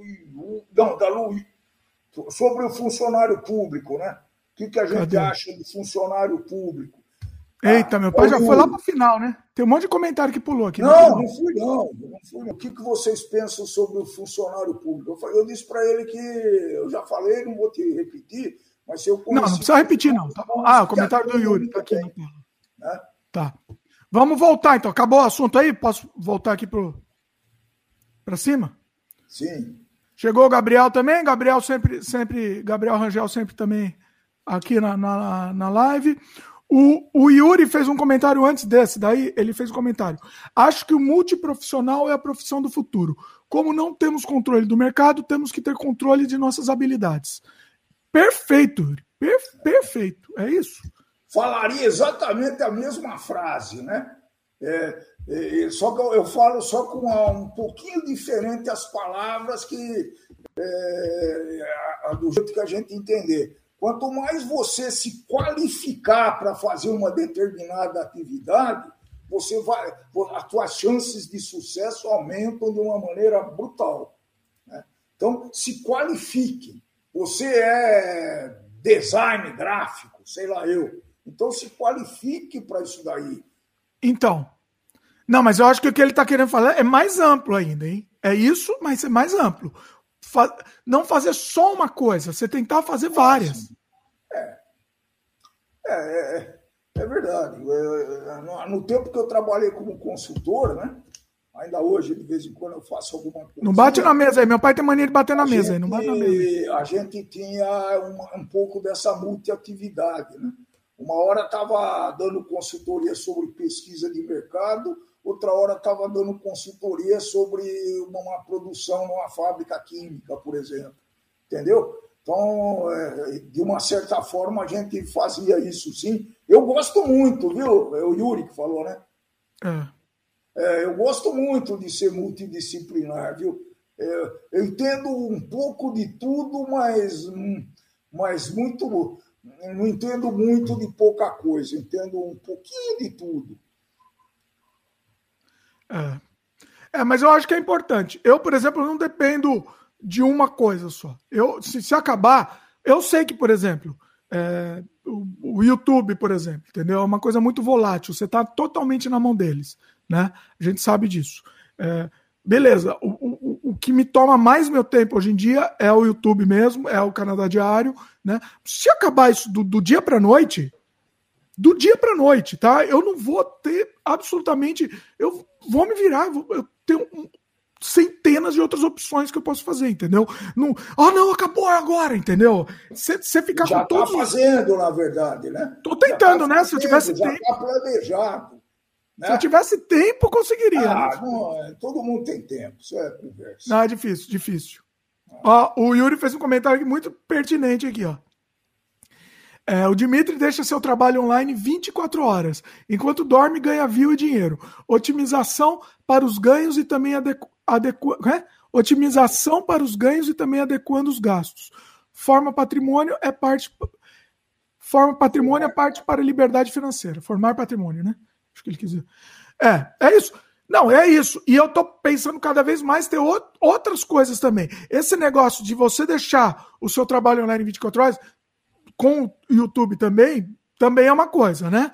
É, claro que os views, não que os views deem alguma coisa, tá, pessoal? Que é, uma, é, uma, é quase uma esmola, mas tudo bem, porque a questão é você criar outras formas de monetizar isso, né? Criar outros produtos, enfim, criar, é, é, é fazer, realmente fazer seu, é, o, o seu trabalho, que você teve um trabalho grande no momento, soltar ele para o mundo e ele par, passa a trabalhar para você. Né? Isso é uma coisa legal. É uma coisa muito importante. Uh, a Luísa comentou aqui. Por que vocês acham que, mesmo tendo um, um, tanto conteúdo disponível, poucas pessoas aproveitam isso de fato? É, é o excesso, né? Excesso de conteúdo que, que dá. É, às, às vezes você não sabe bem aonde você vai, né? Porque eu já me vi indo controlar minha conta bancária e o final dessa história é que eu comprei meia dúzia de garrafa de vinho. Deve ter acontecido com vocês já esse negócio, né? Então, então... A, a, o, os anúncios é, jorram em bons na tua cabeça, né? O tempo todo.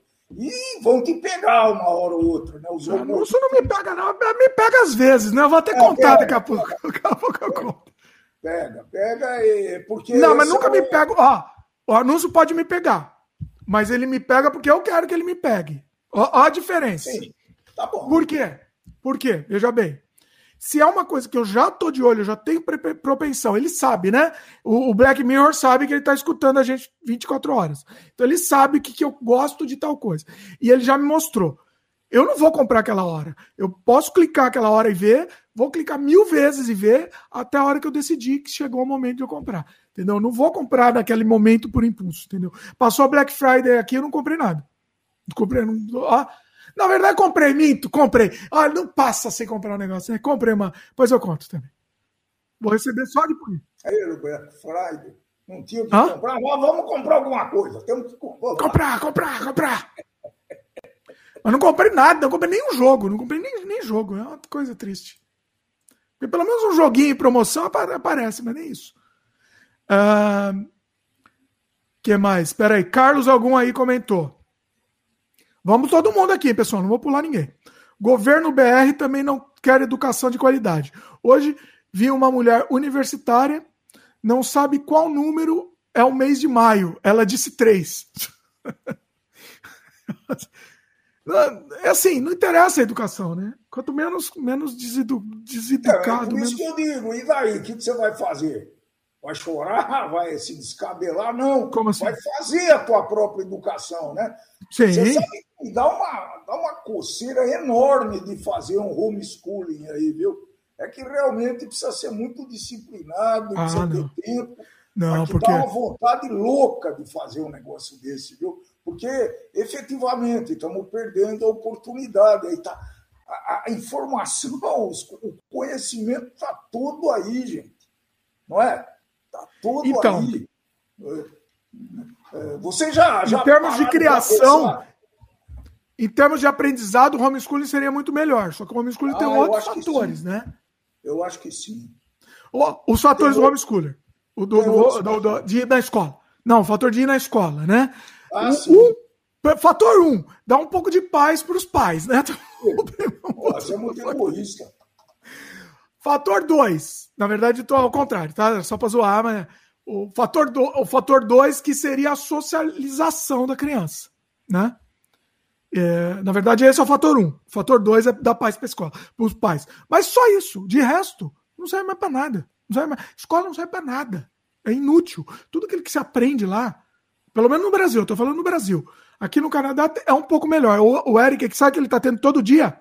Todo dia ele está tendo aula de marcenaria, num, num negócio de marcenaria, não é marcenaria, de mexer com madeira, né? Carpintaria. Carpintaria, é. Que aí, não, não só para ser carpinteiro, mas para fazer coisas com madeira. Então é um, um, um, lugar gigante, com um monte de ferramenta gigante, né? Parece a. Ah, um... visitar isso? Eu não sei, talvez dê. Se quiser, acho que dá. Pô, isso interessa muito. É. E ele conta todo dia os equipamentos que ele usa, são uns negócios absurdos, assim, entendeu? E isso é legal. Isso sim, tem uma utilidade aí, né? Pois é. Ó, meu pai tá mudo, eu não sei se tá com pau o negócio ou se ele tá mudo. Não, não tem pau nenhum. A, a, a, a Luísa comentou que homeschooling é polêmica no Brasil. Acho que no mundo todo, né? O mundo todo é meio polêmica. É, eu, eu, acho, eu acho bom, mas acho ruim também. Tem os dois lados. Eu acho que tem os dois lados. É, um, exemplo de homeschooling é aquela família Schumann, Schumann né?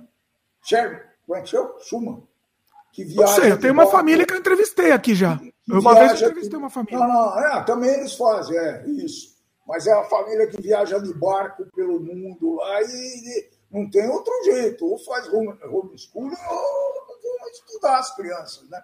Parece que tem duas crianças em, em, em época, em fase escolar, então não tem outro jeito. Não, não, mas porque você não vive, entendeu? Você, você vai fazer homeschooling e você não vive também. Também é, é a vida, entendeu? Você vai viver em função da. De, você não é professor, entendeu? Não é bem assim, né? Não é, não é viver em função de. Mas você vive em função. se você tem tempo, dedicar duas horas por dia, em vez de ficar jogando videogame para. Não é duas horas. Não, mas não é duas horas. Filhos, eu não sei. Quanto é, não sei. É, realmente. Tem seu tempo não é, é da escola, não sei. Eu acho complicado. Eu acho complicado. E eu não sou professor, eu não tenho muita didática de professor. Quando eu preciso ter didática, eu me, me esforço para ter. Porque não é, não é natural. Então, eu acho que eu perderia a paciência. Com o próprio filho, você perde mais a paciência. Não é mais fácil você perder a paciência, sei lá. Não sei. É complicado. É. Ó, é o Carlos. O, o Carlos comentou aqui. Eu até concordaria, o negócio que a gente falou, né, de empreendedorismo, acho que é sobre empreendedorismo. Mas, mas é, o momento é difícil, sempre piora no Brasil. O governo é contra a gente em tudo, inflação, etc. Eu não sei se ele está falando isso de empreender ou de trabalhar como funcionário, mas a gente entende que é muito difícil mesmo, é muito difícil mesmo. É, é, mas eu acho que tem que aproveitar. Se você está trabalhando como funcionário, você tem que aproveitar, fazer seu pé de meia e já se programar. É, independente. Não é que você não tem, não, não trabalha como funcionário de jeito nenhum, não é isso. Mas você tem que fazer essas duas coisas ao mesmo tempo. Acho que a chave né, é se motivar para fazer isso. Porque é aquela famosa zona do conforto, né? Oh, estou ganhando razoavelmente bem, está até me sobrando um dinheirinho, posso trocar de carro a cada dois, três anos, tenho uma casa, estou feliz, né? até o dia que, pumba, acontece. Né? E aí? Aí que vai acontecer. Vai, vai acontecer. Se não aconteceu, vai. Não é pessimismo. Se não aconteceu, não. se não aconteceu, deveria acontecer. Porque para a gente se coçar. Não, a opção disso para se coçar. Não, não estou desejando isso. Não, Deixa explicar. Não estou desejando, mas é para se coçar. Tem algumas pessoas que precisam disso, que senão estão acomodadas e vão ficar lá para sempre. Ó, caso de Ferreira, espeto de pau. Eu tô um pouco, um pouquinho, sofro um pouquinho disso aqui, aqui na, na, na, na minha residência aqui. Tá? E, e, e, dá, eu, eu não sei mais o que fazer para entender que não, não, vale a pena, entendeu? Não vale a pena. É, é, é, nossa, o potencial é tão grande, entendeu? E a, você está perdendo muito tempo com, com, o desnecessário, entendeu? Esse é o problema. É, é muito complicado. Carlos, ó, você ia falar? Não, não. É que eu não sei, meu pai fica quieto, eu não sei se ele quer continuar o assunto ou se é para mudar. Não, eu, não sei. eu atropelo. Se precisar, eu atropelo. Ah, então, então vamos combinar. Se, se for para continuar o assunto, você atropela. Se você estiver quieto, eu mudo. Carlos comentou aqui, né, que Jundiaí, Bragança Paulista, Atibaia são lugares muito bons para viver. Brasília está muito ruim. É, a gente falou que eu expliquei que eu fui na farmácia de alto custo para pegar um remédio para tua mãe lá e expliquei que os funcionários públicos atenderam muito bem. Né? Olha. Então eu, elogiei aqui e, e é por isso, realmente. O Yuri comentou aqui que qualificação é tudo. No meu caso, sou servidor público, advogado, consultor jurídico, reparador de máquina de. Olha, o Yuri também é tudo aqui é do nosso. Faz tudo. Reparador de máquina de construção civil, gestão de empresa, contratos e por aí vai. Aí... Tadinha, né? Perfeito. Foi sanduíche, asa de avião. Não, mas é isso. Tá, ele não, entendeu? Faz de tudo, não vai passar, não vai passar aperto. Entendeu? Não, não vai. A, a, negócio de funcionário público, né? Você respondeu pro Yuri? Ele perguntou o que, que achar de funcionário público. Respondi, respondi. Funcionário público, eu não sei qual foi a sua opinião, mas a minha opinião é a seguinte: é uma dádiva e uma algema ao mesmo tempo.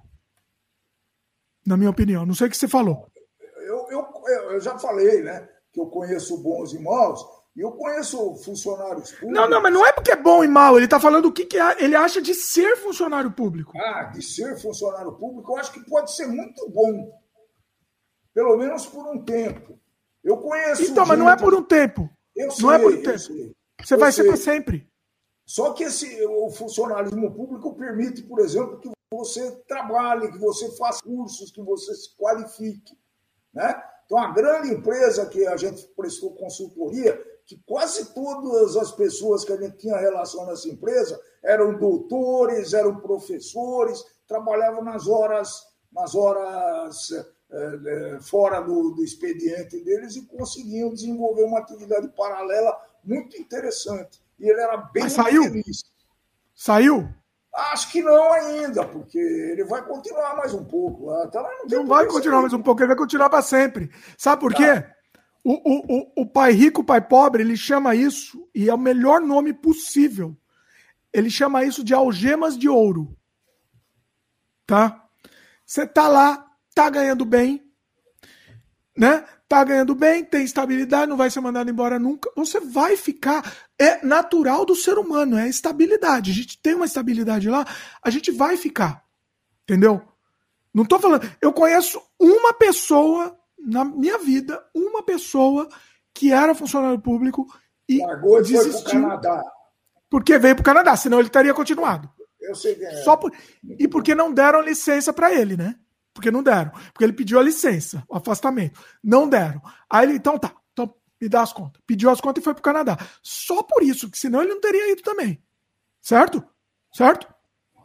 É, na, na vida você tem que fazer escolhas, né? Por isso que eu te digo. Enquanto você está trabalhando e, e você usa de vez em quando se escravizando num lugar desse, né?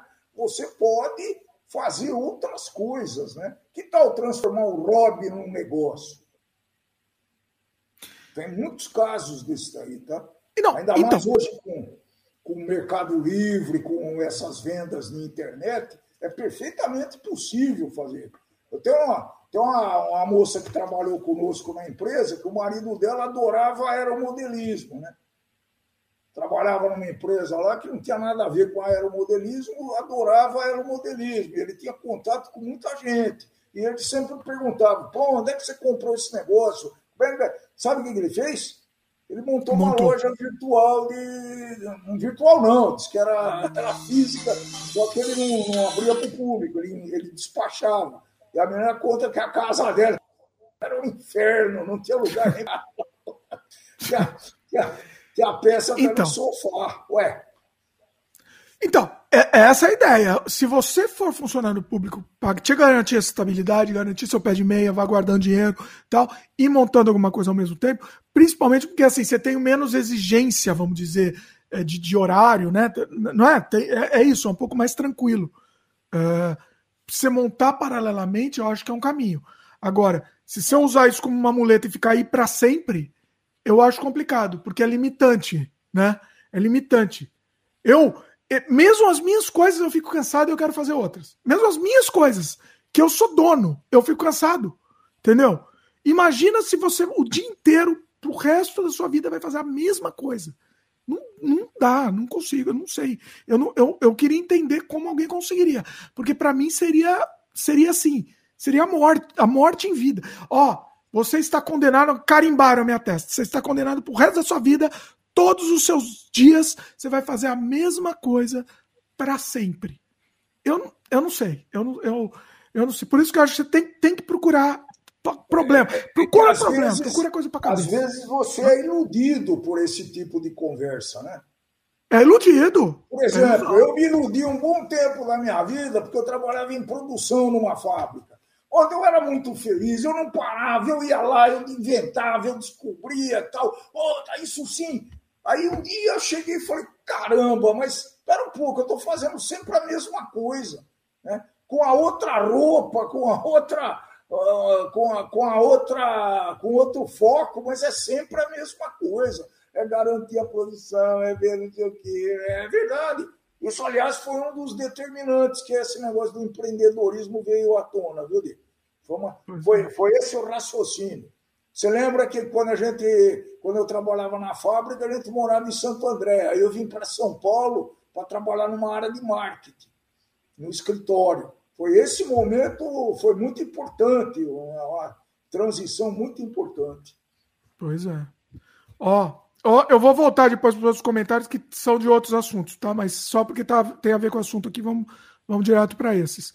O, o Carlos falou que ficou impressionado com, com, com, a versatilidade do Yuri e falou: você conseguiu. Ele falou que conseguiu superar ele, que ele é advogado, investidor, piloto e piloto. E agora ele vai tentar pilotar no Canadá e Estados Unidos se der certo. Olha aí, Carlos. Ah, Ô, Carlos. Carlos, se você pilotar no Canadá, você me, me, avisa que a gente vai fazer, um, vai fazer uma entrevista com você lá no Canadá Diário. Me avisa, hein? Por favor, Carlos. Você vê o nível desse pessoal que segue a gente, seu limite. Hã? Oi? O nível desse pessoal que segue pois a gente. Pois é. É isso, é isso que eu, é isso que eu fico feliz. Me deixa muito feliz, me deixa muito é. satisfeito. Viu? O, o Carlos falou que ele, o que ele gosta do, aqui do nosso canal é que o Papa é inteligente. Às vezes, às vezes. É. Se, se depender do, do, do, deste que vos fala, complica. A, a inteligência complica. Como diria o Vilela, inteligência li limitada aqui. Uh, peraí, o Yuri comentou aqui.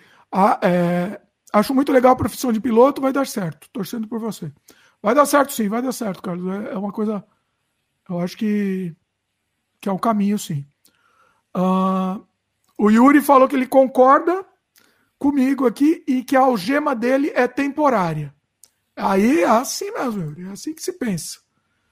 Uh, e o Carlos falou que temos pilotos brasileiros é, aqui em Vancouver também.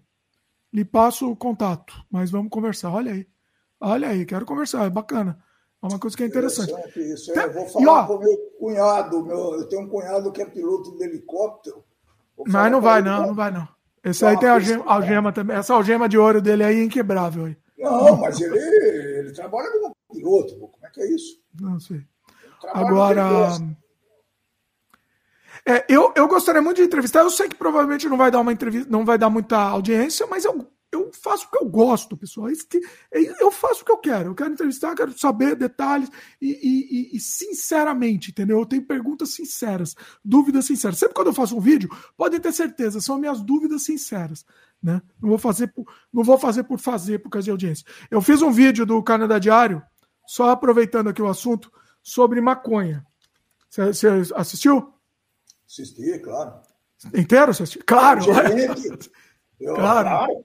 Claro, é o gerente da, da loja que vende maconha. gerente da loja de maconha. O, eu arrisco a dizer, eu arrisco a dizer que foi um dos melhores vídeos que eu fiz nos últimos tempos do Canadá Diário. Pelo menos de, em termos de entrevista, ou de vídeo, meu, de geral. Um dos melhores vídeos que eu fiz do Canadá Diário. Dos últimos tempos, pelo menos. Adivinha? Não deu audiência. Zero de audiência. Zero de audiência.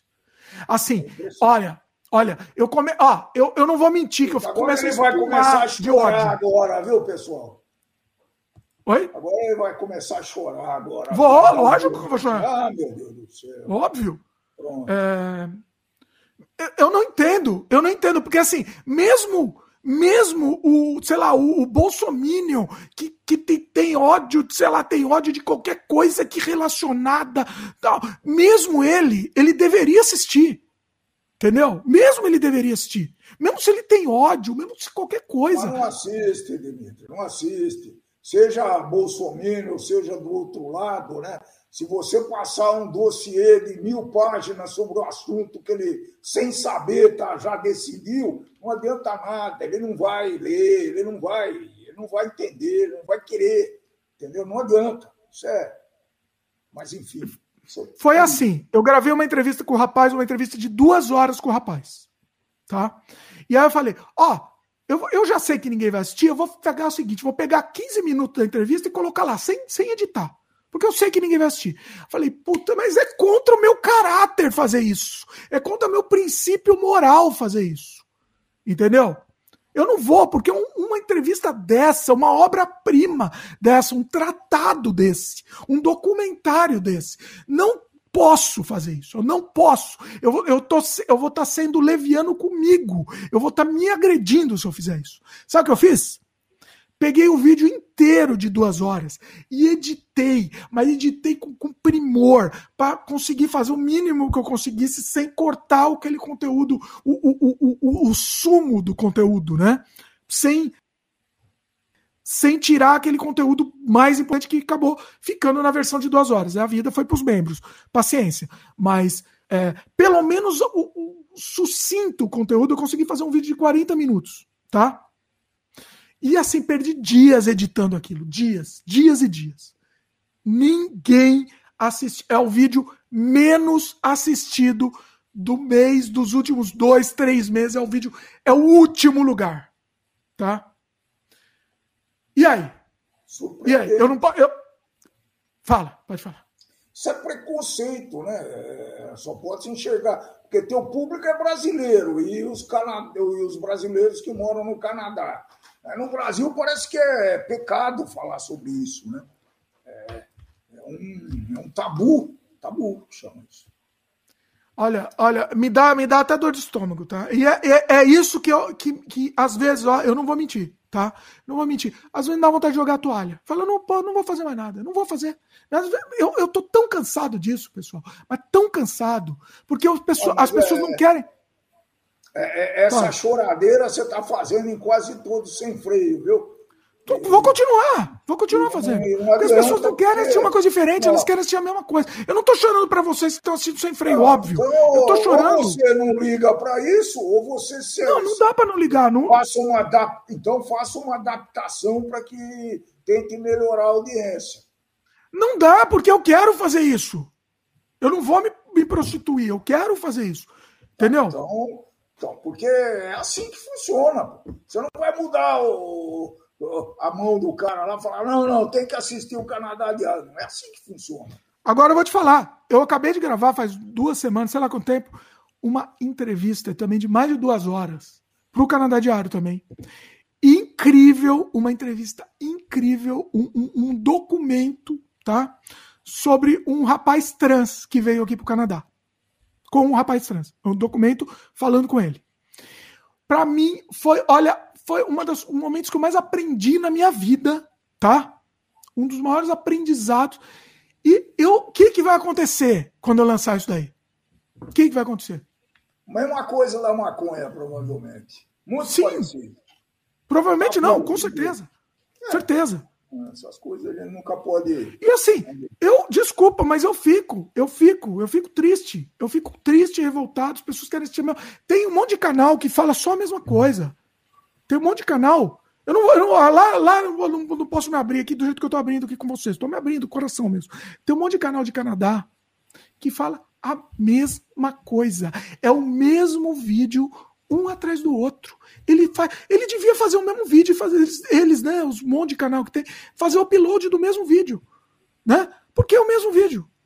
E aí assim, eu não entendo, eu não entendo, porque eu não quero fazer a mesma coisa, eu quero fazer coisa diferente. Eu quero trazer uma coisa diferente, um conteúdo diferente. Mas as pessoas não querem. Entendeu? Não querem. E o que, que eu faço, pessoal? O que, que eu faço? É, é isso. Ou você muda e se adapta, ou se acostuma, ou entende, ou você faz outra coisa. Não tem como. Não tem. Isso... É, é, é desesperado. É, é, um, é um fenômeno, fenômeno. Não é fazer outra coisa. Sabe o que me dá vontade de fazer? Me dá vontade de desistir. Eu não vou mentir, me dá vontade de desistir. Ah. Tá? Eu só não desisto do sem freio por, por, me, por me proporcionar programas como esse que eu falei no começo aí, que eu chorei, que eu gravei essa semana e que eu chorei. Entendeu? Se eu não tivesse sem freio, eu jamais teria tido esse programa. Só que eu sei que ninguém vai assistir. Eu não vou nem falar quem é o convidado. Mas eu chorei fazendo o programa. Porque assim, é, é, eu zerei a vida. É, é assim, é o meu. Vou, eu vou falar que. Eu não vou falar que. É o meu ídolo da minha vida. Eu fiz um, um sem freio com ele. O ídolo. Entendeu? Meu pai fica o cara assim que ele tá com interrogação, ele não sabe quem. Eu tô pensando quem é ídolo, ídolo. Um de... Dois deles morreram já, né? Não dá pra fazer. É, um era o Mojica, o outro era o Renato Russo. O terceiro. Não, e o Nelson, esqueceu do Nelson também. E o Nelson. É. Nelson Rodrigues. Ah, não sei. Tá, três, então. Três morreram. Temos mais um. Não é musical, não é da área musical, é da área artística, tá? Talvez você não conheça, meu pai acho que não vai conhecer. Assim, é o ídolo da minha vida, o ídolo da minha infância, desde, desde a minha infância ele é meu ídolo. E eu fiz um sem freio maravilhoso. Isso não é realização? Isso não é, é realização. Tá bom, ninguém você precisa assistir. Você, você veio choramingar aqui, ah, não tem audiência, não sei o quê. Mas se você se realizou nessa parte, tá ótimo, pô. Ninguém precisa assistir. Ninguém precisa assistir. Não quer assistir. Exatamente. Exatamente. Para mim, ter, ter esse registro que eu, que eu tive, que eu produzi, tá pago. Tá pago. Entendeu? É, esse é o pagamento que a gente recebe. É isso. É Outro pagamento aqui. Aqui no Sem Freio a gente também tem outros pagamentos. A gente fica batendo papo aqui falando besteira. Isso também é um pagamento nosso. É divertido a gente ficar fazendo isso. Entendeu? Então tudo bem. Agora, no momento que a gente tem um, um, um, canal consolidado, com uma audiência consolidada, entendeu? A gente está fazendo um conteúdo voltado para essa audiência consolidada, entendeu? É, ele tem que ter a contrapartida. Tem que ter as pessoas têm que assistir. Se as pessoas não assistirem. Você, você pensou nisso há, talvez há cinco anos atrás e mudou um pouco o conteúdo do canal, né? Um pouco não, mudei um, muito. Foi, muito. Você fazia tudo empaçocado no Canadá Diário. Sim. Você criou o canal que as crianças aparecem bastante, a vida no Canadá aparece bastante. E, e, enfim, você segmentou esse, esse nicho aí, você segmentou um pouquinho. Esse das crianças, por exemplo, é um outro também que eu faço, é, porque eu vou ter que fazer, eu tenho, eu tenho a patologia de ter que fazer, né? Eu, eu tenho que fazer. Se eu não filmar, eu não é sou horrível, eu. pessoal. É, qualquer lugar que você vai no supermercado, o cara leva a câmera, pessoal. Vocês não podem então, imaginar como é doído. A minha, a minha vida é vista através da, da lente da câmera. Se eu não Você fizer isso. Ideia, nós já fomos expulsos de. Quase, quase, quase expulsos de, de supermercado e de loja, porque esse camarada estava filmando aí, pô. Foi muito constrangedor, mas é, faz parte. Estou acostumado. Já. Não, é isso. Eu, vivo pelo vídeo, mas não é por causa de, de, YouTube, porque eu vivia já isso no VHS, eu já fazia isso, né? Então não é por causa do YouTube. Agora, é, então eu estou fazendo lá porque é um, é um, repositório de conteúdo. Obviamente que se o pessoal não continuar assistindo, não, você falou do meu do canal do É a Vida, meus queridos, né, que é vlog aqui no Canadá. Se o pessoal continuar, não continuar assistindo, talvez eu continue fazendo. É, talvez eu, na verdade eu vou continuar fazendo agora. Será que eu vou publicar? Talvez não, entendeu? Talvez eu faça e deixe aqui, guardado. Mas qual que é a diferença entre fazer e deixar aí e publicar? Então, a vantagem eu publicar é que fica acessível para a gente poder assistir mais. E, e, a gente, né? A gente assiste. Os a vídeos do É a Vida. Ou aquela meia dúzia, ou os 200 que assistem, sei lá, eu, pô. pô Qual, é não é a vida? acostumado a ver, a ver menininha abrindo abrindo um brinquedo e brincando com um brinquedo que tem 2 milhões de views. Né? Então. Mas, mas você já pensou o que, que é mil pessoas assistindo um vídeo? Pô, é coisa pra caramba. Não, então, eu valorizo quem assiste, hein? É. Eu valorizo quem assiste. Só Ninguém que eu fico muito frustrado. Não cavalo de bandido, não, pô. É, não, não. O resultado é muito bom. Não, eu fico muito frustrado. É muita frustração. É muita frustração. Por quê? Porque canais, alguns canais, não vou falar quem são, óbvio, que falam a mesma coisa em todos os vídeos. Todos os vídeos. Muitos têm mais audiência. Entendeu? É. Só que eu não vou, que eu não quero falar a mesma coisa, eu não quero repetir a mesma coisa, que a gente já falou, inclusive, a gente tem 13 anos de canal. Não vou repetir o que a gente já falou. Entendeu? Porque a gente quer fazer coisa diferente, quer trazer coisa diferente para as pessoas. O que a gente já falou tá lá, a pessoa busca lá no canal e, e acha, entendeu? É, é isso. Muito bem. Ó, o Carlos falou que já que a gente falou de maconha, se, se ele pode falar aqui, se ele, tem, se ele quer se expressar aqui sobre o assunto. É, ele falou que o pai dele, no ano passado, quase morreu de Covid, 75% do pulmão comprometido. Pedi para o pulmo, pulmologista passar canabidiol. Ele disse que ia fazer mal. Ela passou kit Covid. Eita! Vi no Canadá é, e outros o canabidiol. Como é que é? Viu no e Canadá ele, e outros com canabidiol. E ele, na mensagem seguinte, ele completa. Ó, ah, tá. Resumindo, fui num neurologista que prescreveu em um mês, que prescreveu, acho que o canabidiol, né? Em um, um mês. Ah, tá. Eu acho que ele veio para o Canadá. Ah, não. O Carlos não está no Canadá, né, Carlos? Em um mês, o, ele prescreveu o canabidiol, em um mês o pulmão dele estava 100% limpo, limpo e o pneumologista disse que foi um milagre. Resumindo, canabidiol fez milagre, né? Hoje meus avós usam. Então, é uma coisa, é uma coisa, ó, inclusive eu tava, deixa eu fazer um jabá aqui de um podcast que eu adoro. Para mim, ó, depois do Sem Freio é o segundo melhor podcast do mundo, o meu pai vai gostar. Chama Achismos é com o Maurício Meirelles, tá? Um, um ex-CQC, o Maurício Meirelles. Ele cada. Anota aí, que você vai gostar. Você vai gostar muito. É o melhor. Depois do Sem Freio, é o melhor podcast que existe. Ele, cada programa, ele entrevista um, um, um, uma pessoa de uma profissão inusitada.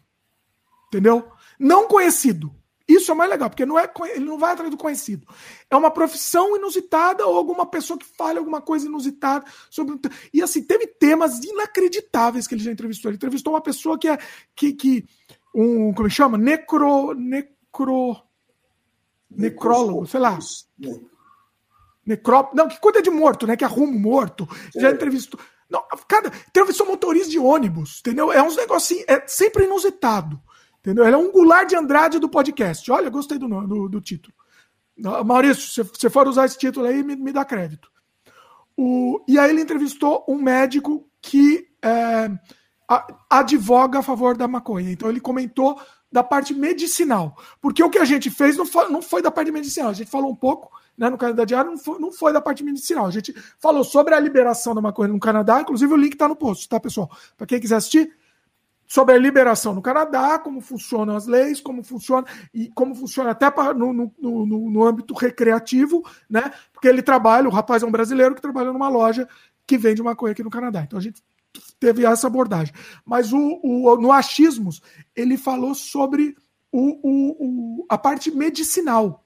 Eu vou até ver se eu linko no post aqui depois também, porque eu acho que vale a pena. O Achismos, ó, o Achismos é um podcast tão bom que merece. É... Tá anotado, vamos a ver. Como é que é? Vamos ver, tá anotado aqui. Assim você vai gostar, você vai gostar, é muito bom. Uh, bom, enfim, e, e aí ele falou sobre isso, né? A maconha era, uma, era um, um remédio conhecido milenarmente. E aí a proibição dela, ele falou que nunca foi falar de proibição, nunca aconteceu esse assunto. O assunto começou no, no século passado, entendeu? Antes disso, era, uma, era um, um remédio conhecido, indicado, enfim. Então é, é muito complicado isso, a, a demonização das coisas por ideologia, né? Isso é complicado. Né? Não, tá, tá provado que para certas patologias o negócio funciona mesmo, né? É, para agressividade, sei lá, esquizofrenia, tudo pois isso, é. esse negócio funciona mesmo. O Carlos até falou, né? O, o, comentário dele não é recomendação de compra ou uso. Tá. Nosso também, tá? Nosso também. A gente não está recomendando, não está fazendo apologia, nada. A gente está falando fatos, né? Tem nesse que teve um médico falando e no outro o, o rapaz trabalha aqui, que aqui é liberado. Se aqui a pessoa quiser usar aqui no Canadá, a pessoa quiser usar do jeito que ela quiser, ela está liberada. Né? Tem, tem as formas, né? Tem o, algumas regras para seguir, mas uh, de, de, qualquer jeito não está fazendo apologia nenhuma, né? Um... Ah, o Carlos falou que não está no Canadá. Ah, após um mês de uso do canabidiol, meu pai melhorou 100%. Foi isso. Ah, tá. Ele não está no Canadá, mas ele usou no Brasil. Oh, e, e uma coisa, inclusive, parabéns, né, no Brasil, que o Brasil, é, é, é mesmo andando a passos lentos, para fins medicinais, está liberando e está tá funcionando um pouco mais isso, né? Isso, tá, isso é uma, uma coisa bacana. O, a Luiz está me zoando aqui, Luiz achou que o podcast favorito do Dimitri depois do Sem Freio fosse o Flow. Vai pra, pra lá, Luiz, vai pra Ela sabe que é zoeira aqui, falou até brincadeira. Ó, eu não entendo, eu não entendo. Desculpa, eu não consigo escutar aquilo, desculpa. Minhas recomendações de podcast. Achismo, achismos, o, o Inteligência Limitada do meu querido Vilela. O, eu descobri uns legais também, tá? Pessoal que gosta de podcast, viciado, que nem eu em podcast, eu descobri uns bacanas há pouco tempo. O Só um Minutinho, muito bacana, é mais voltado. É o rapaz lá do Porta dos Fundos. É, eu, achei, eu achei divertido. Alguns convidados são divertidos e eles conduzem bem a conversa. Alguns, alguns eles passam um pouco do limite, mas eles conduzem bem. E um que eu gosto muito, acho que meu pai vai gostar desse, é o Ciência Sem Fim. Anota esse que você vai gostar muito. Assiste, ah, acho que eu já vi esse, hein? Ciência Sem Fim é muito. Inclusive, muito... entrevistou, teve um com o Iberê também, viu? Iberê, nosso amor, Iberê. Nosso amado Iberê. Eu acho que foi nesse podcast que eu estava caçando lá, eu percebi. Sim, vale a pena. E o do Ele Rafinha, né? O mais história dele de como começou. Isso é interessante para você assistir, viu? Porque ele conta Qual? a história dele, como começou. Não, eu escutei. Você acha que ele não vai escutar do Iberê, meu querido? Iberê, meu querido. Iberê aqui, ó. Iberê no meu coração. Aqui. Iberê é. O Eric está o... assistindo ainda? O Eric tá Iberê que está assistindo. Iberê, beijo aí para você. O Mas. Eric... O Eric está assistindo? Lógico, todo, mas todos, a gente não pode perder um episódio, a gente se junto. É um ritual da, da família Manual do Mundo. Pronto. O... Ah, e tem mais um também de humor. Meu pai que não vai gostar, mas é o, o Ticaracati Cast. Deixa eu até anotar aqui. Ticará. Nossa, eu nunca escrevi o nome deles. Ticaracaticast, que é com bola, e o Carioca, do ex-pânico, né? O ex-pânico. E eles entrevistam umas pessoas interessantes. Uh, gosto, gosto também. Recomendo. O uh, que mais?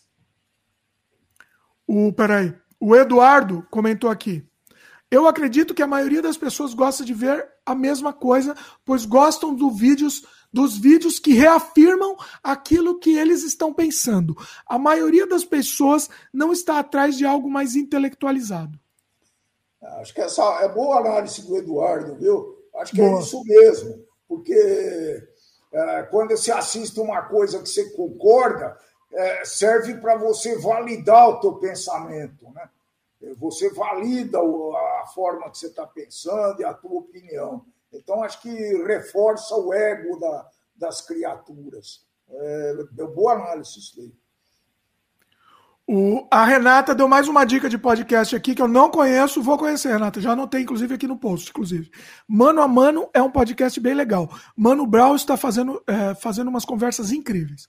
Olha aí, olha, vou escutar, vou escutar. Vou anotar aqui, Renata, também.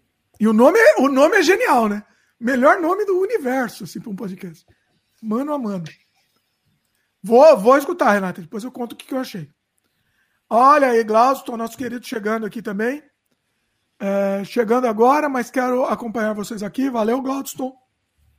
O Glaudston assiste todos os vídeos em todos os canais, inclusive Cosma Games, Glaudston comenta em todos os vídeos. Glaudston devia ganhar uma estrelinha. Dá para dar estrelinha, que te dá uma estrelinha. O Glaudston comenta em todos, todos os vídeos, assim. É, é... Você montar uma, montar uma classe de, de seguidores, membros destacados, colaborativos, alguma coisa assim, hein? Pois é, pois é. Não, que todos. Bom. O Yuri também comenta todos. A Luísa, a, a Luísa ela, ela é seletiva. Acho que quando a gente faz ao vivo com você aí, a Luísa gosta do, do, dos nossos aí, juntos. Acho que o pessoal comenta mais ao vivo, né? Ah, deixa eu perguntar, pessoal. Você acha melhor. O que, que vocês acham? Melhor a gente tentar começar a pensar em fazer os podcasts todos ao vivo? Entendeu? É, é que assim, quando é tema fechado, eu não queria, eu, eu não queria muito ruído, entendeu? Eu queria mais seguir o, o, fluxo da conversa. Tipo esse que eu chorei, entendeu? Esse daí eu acho que se fosse ao vivo eu ia acabar fugindo muito, entendeu? É, Meu pai tá é, curioso pra caramba, sabe? É, eu tô, pra ver ninguém chorar, tô. É, escuta, não, eu acho que deve continuar com os dois. Sabe por quê? Porque o, ah. o, o, tema específico, quando você entrevista, por exemplo, você fez um sobre ateísmo que eu achei espetacular. Né? E os, os os parceiros aí, os participantes estão muito afinados, é um negócio muito bem feito, né? gente muito séria. Então, quem está interessado em conteúdo bom vai gostar desse, desses, desses específicos. Mas Bom, uma... olha aí, você está falando que esse nosso aqui é ruim, então. Não, a gente se diverte. Não, peraí, eu não terminei de falar.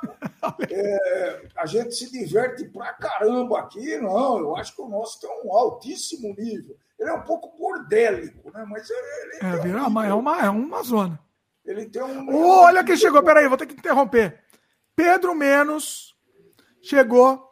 Pedro Menos é o seguinte: já gravamos um podcast inacreditável também com o Pedro Menos.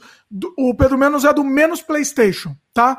Ele faz jogo contraventor, jogo, jogo underground contraventor e, e, e provocativo.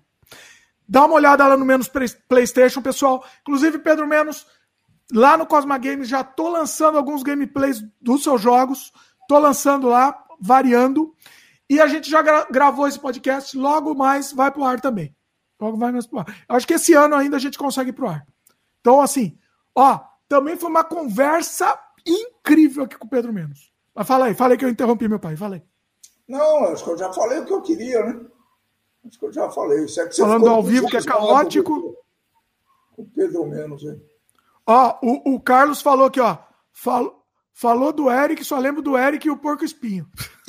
Isso é famoso, esse, Grande essa reação dele, hein? É muito famosa, o pessoal não esquece disso, eu lembro. A Luísa comentou aqui.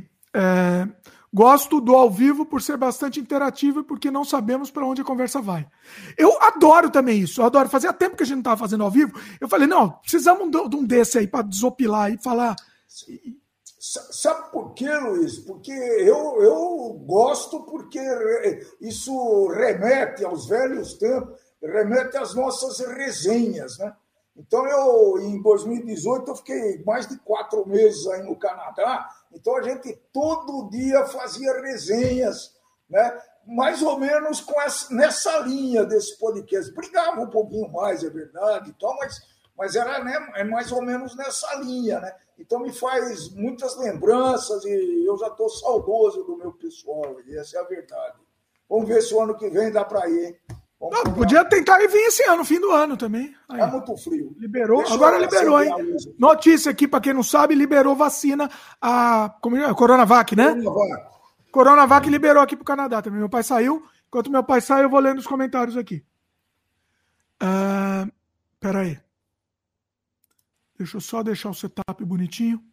O, o Pedro Menos falou aqui que tá vendo e já está divulgando no Twitter os gameplays, que estão tá, muito massa. Vai ter, vai ter mais ainda, Pedro. Vai ter mais, mais vários ainda. Estou gostando muito do gameplay, dos, dos, gameplays dos seus jogos. Assim, o pessoal está gostando muito, está chamando atenção bastante. E, e, e, assim, tem, tem vários que eu já preparei, hein? Muito bacana, muito bacana. E depois que vocês verem os jogos do, do Pedro, vocês vão ver aqui no Sem Freio o Pedro, a gente conversando sobre, sobre o assunto. Muito legal.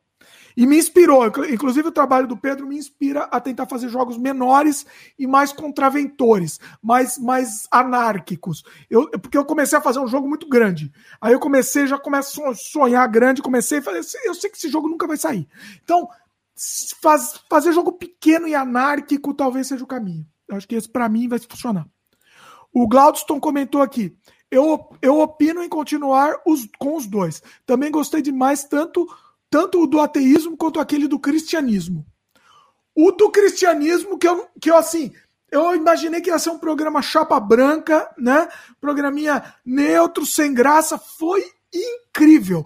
O de cristianismo teve uma audiência péssima, porque o pessoal já, já veio com preconceito. Cristianismo não vou nem assistir. Eu até entendo, talvez eu pensasse isso também. Só que foi um dos melhores programas que eu fiz. Um dos melhores também, tá? Meu pai não assistiu, né? Também, com certeza. Não, não... Eu acho que não. Aí, aí, preconceito. Ficou com preconceito. Não posso Incrível. Tudo. Foi incrível a conversa. Não, não foi uma conversa. Com... Não foi um negócio radical, entendeu? Foi incrível. Eu, eu já imaginava que não ia dar muita audiência, já imaginava pelo público aqui do Sem Freio, mas é, eu me surpreendi pelo conteúdo.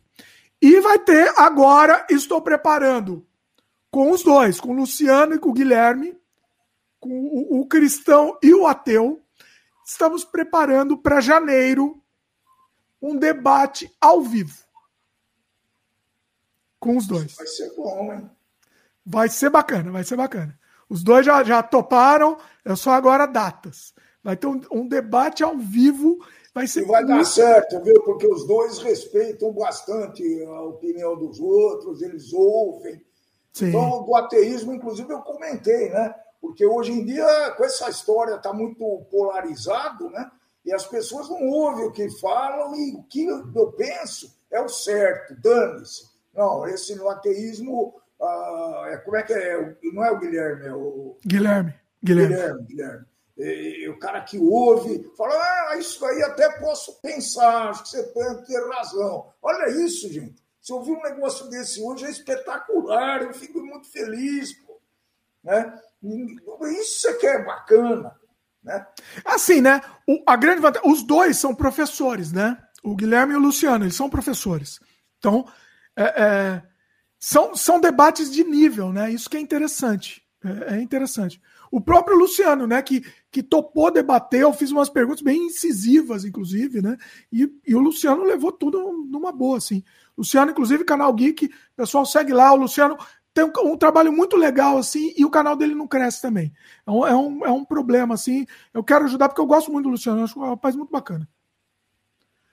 Uh, ó, o Gladstone também, ó, falou que o, o, do cristianismo também foi bom demais. Uh, peraí. Carlos comenta aqui, notícia de última hora. Quem estiver indo ou passando pelos Estados Unidos será exigido teste de detecção de Covid, feito um dia antes do embarque. As informações ainda estão saindo agora. Eita! Eita! tipo de teste, hein? Isso Espero que seja só por, por, por voo, porque a Fabiana, a Fabiana vai para os Estados Unidos encontrar uma amiga dela. Agora, amanhã. Notícia. Eita, aí. eu vou gritar aqui, eu vou dar um berro. Vai falando alguma coisa que eu vou dar um berro só para ela pesquisar, porque ela precisa já ver isso. Peraí, eu vou, eu vou deixar muito só porque eu vou dar um berro para ela ouvir lá em cima, tá? Vai falando aí. Então, o...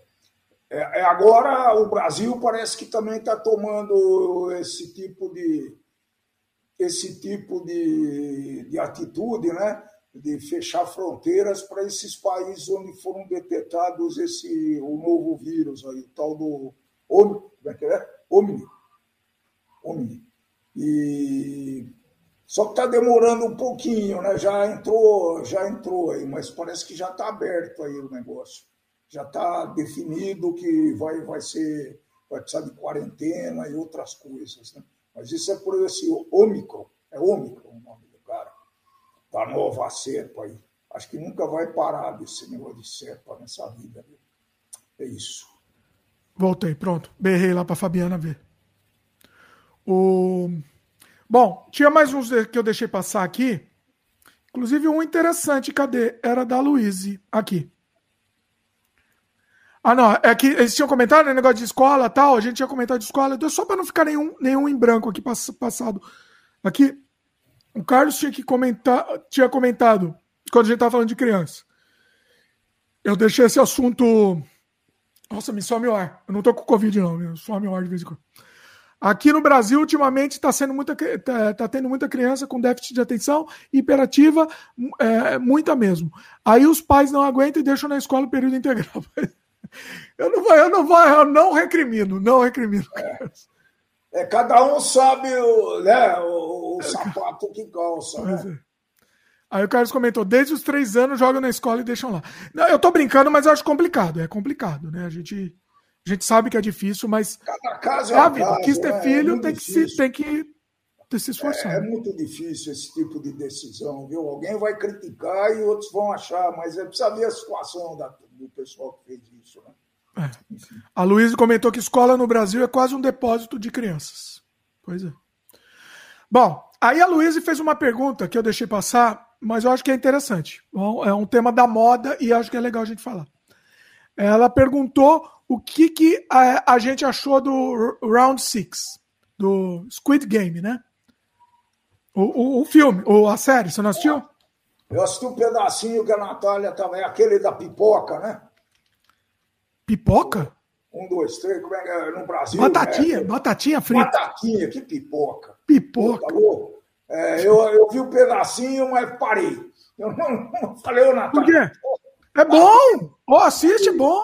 Parei. Oh. Ela assistiu.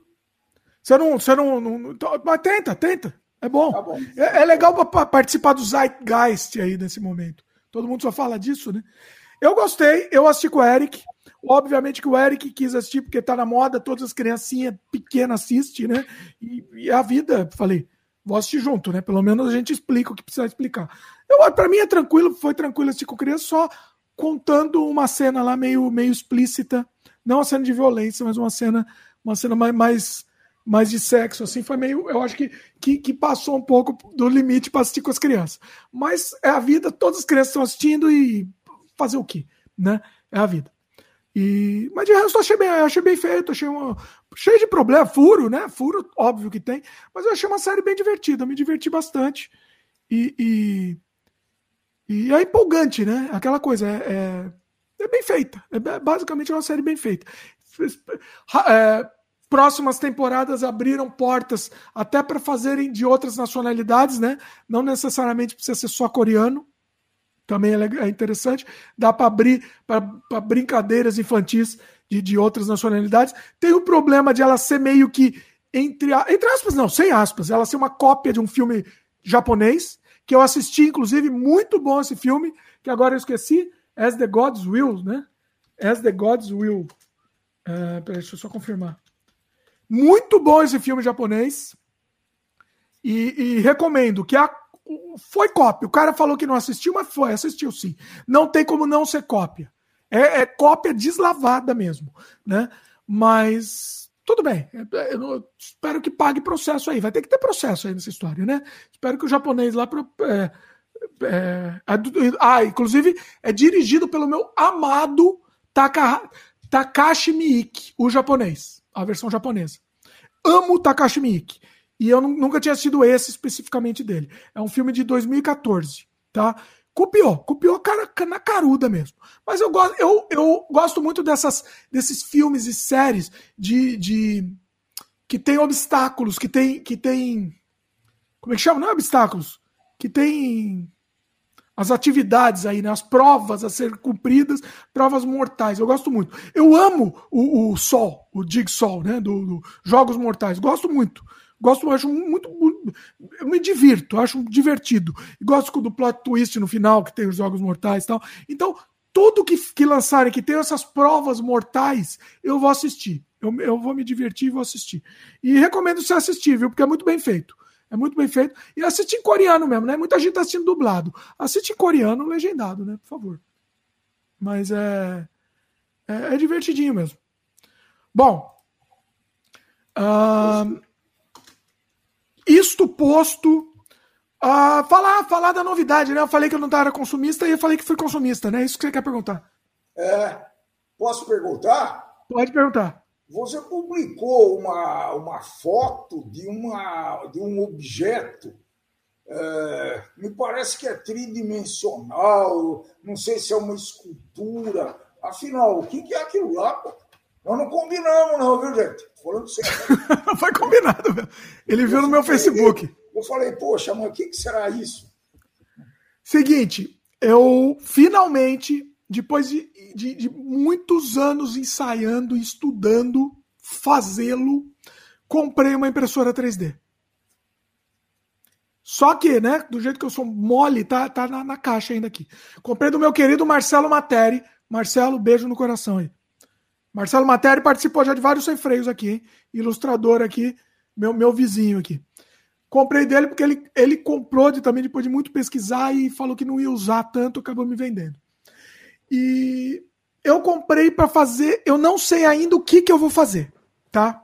Eu quero, obviamente, que eu, eu quero criar alguma coisa com isso. Como é, fora, que, como é que. Qual que é a ideia básica desse negócio? Você faz uma escultura ou um desenho e depois reproduz isso daí, a impressora reproduz?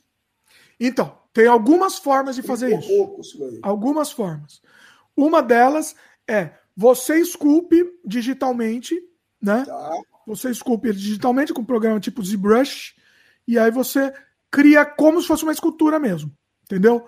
Ele, ele, esse programa é um programa de modelagem orgânica.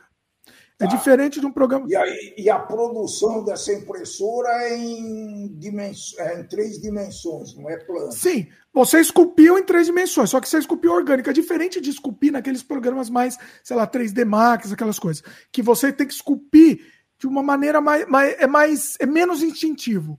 Essa é, escultura orgânica, por exemplo, no ZBrush, é, você usa a, a, a caneta, você usa uma caneta de, de pressão, uma tablet aqui né? Tablet pode ser de, com tela ou sem tela, só. Aí, mas não vou mostrar, vamos mostrar a tablet. Você usa essa tablet aqui de desenho, né? Tá. E, e aí você esculpe. Vem com a impressora esse tablet? Não, não. Isso é outra coisa. Isso eu sempre tive, inclusive. Tá. E aí você esculpe 3D. Só que organicamente, como se fosse uma massinha mesmo. Né? A, a minha, o meu estilo de arte per, permite isso. É, né? A, a, Peraí, peraí, vou, agora meu lado de engenheiro vai precisar entender isso daí. Então você, ah. em vez de comprar tinta, compra um polímero, um plástico, alguma coisa assim.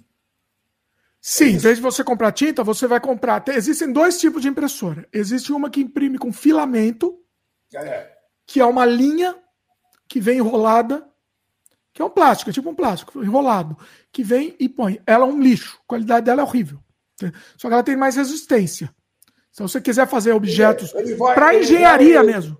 Você que é engenheiro. Esculpindo, ele vai esculpindo como se fosse uma, uma curva de nível, assim, vai. vai Nossa, meu pai nunca ouviu falar de impressora 3D aí, meus queridos. Olha aí. Então vamos explicar. Vamos, vamos lá, é bom. Ela esculpe, em vez de ser como a impressora, ela tem dois eixos. Impressora de texto, certo? Ela, ah. ela tem o eixo A. É, como é? Não, não é dois eixos, não, né? Sim, é, dois eixos, é certo. A e Y. É, Z e Y. Né? Z, y, tá. É, Z e Y. Coordenadas e. Tá. A impressora 3D ela tem o eixo X também. Na verdade, X e, X e Y, desculpa. X e Y é 2D e a 3D tem a, a, a Z Sim. também, que é a profundidade. Então, a impressora 2D ela imprime lateralmente. A impressora 3D ela imprime em camadas em todos os eixos. Entendeu? Então ela está imprimindo, ela vai subindo camada por camada, imprimindo os eixos. Entendeu? Entendi. Entendi. É... É, é, é... é você pode partir, então, de uma. Mas você não parte de uma escultura. Pronto. Você pega uma escultura que você fez ela no computador. Tá. Coloca ela lá no pendrive. Ela nem liga no computador, inclusive. Interessante. Ela nem, não, talvez ligue, não sei, mas. Normalmente você coloca no pendrive mesmo. Tá. E aí você já pega a escultura e manda imprimir. E não, ela já... pera, você põe o quê? Uma foto, um vídeo da escultura? Nossa senhora, meu pai. Olha, pessoal, vocês me desculpem, meu pai. vocês desculpem. Mas eu vou explicar, tá bom. Tá, vamos aprender. Nunca existe pergunta. Ó, não existe pergunta. Como é que é que se faz? Não existe pergunta fraca. Não existe isso. Certo? Respostas. Existem respostas ruins. Não existe pergunta ruim, existe pergunta sem resposta. Exatamente. Vamos lá. É, isso é você modelou no 3D, você modelou no computador, tem que modelar. Tá, tá, tá, tá, tá. Agora, tem a contrapartida que foi uma outra coisa. Ah, a Renata falando que ela não, ela falou aqui. Renata falou assim: "Você não é consumista? Olha atrás de você, tem tanta coisa". Agora com a minha impressora 3D não compro mais boneco nenhum, Renata. Agora vai ser tudo impresso. É, tem essa contrapartida, você modelar no computador. Agora tem o que é mais fácil, fácil, entre aspas, que é uma outra possibilidade de você usar isso, que eu comprei também. Como bom não consumista que eu sou, eu comprei. Só que eu comprei na Black Friday, estava com uma promoção absurda. Era um crowdfunding de uma de uma de um scanner 3D. Tá? Que que, aí o que, que vai fazer? Ele vai escanear, é um scanner que parece um scanner de mão antigo, aqueles aquela um, uma pistolinha, assim, uma arminha, que você vai escanear os objetos.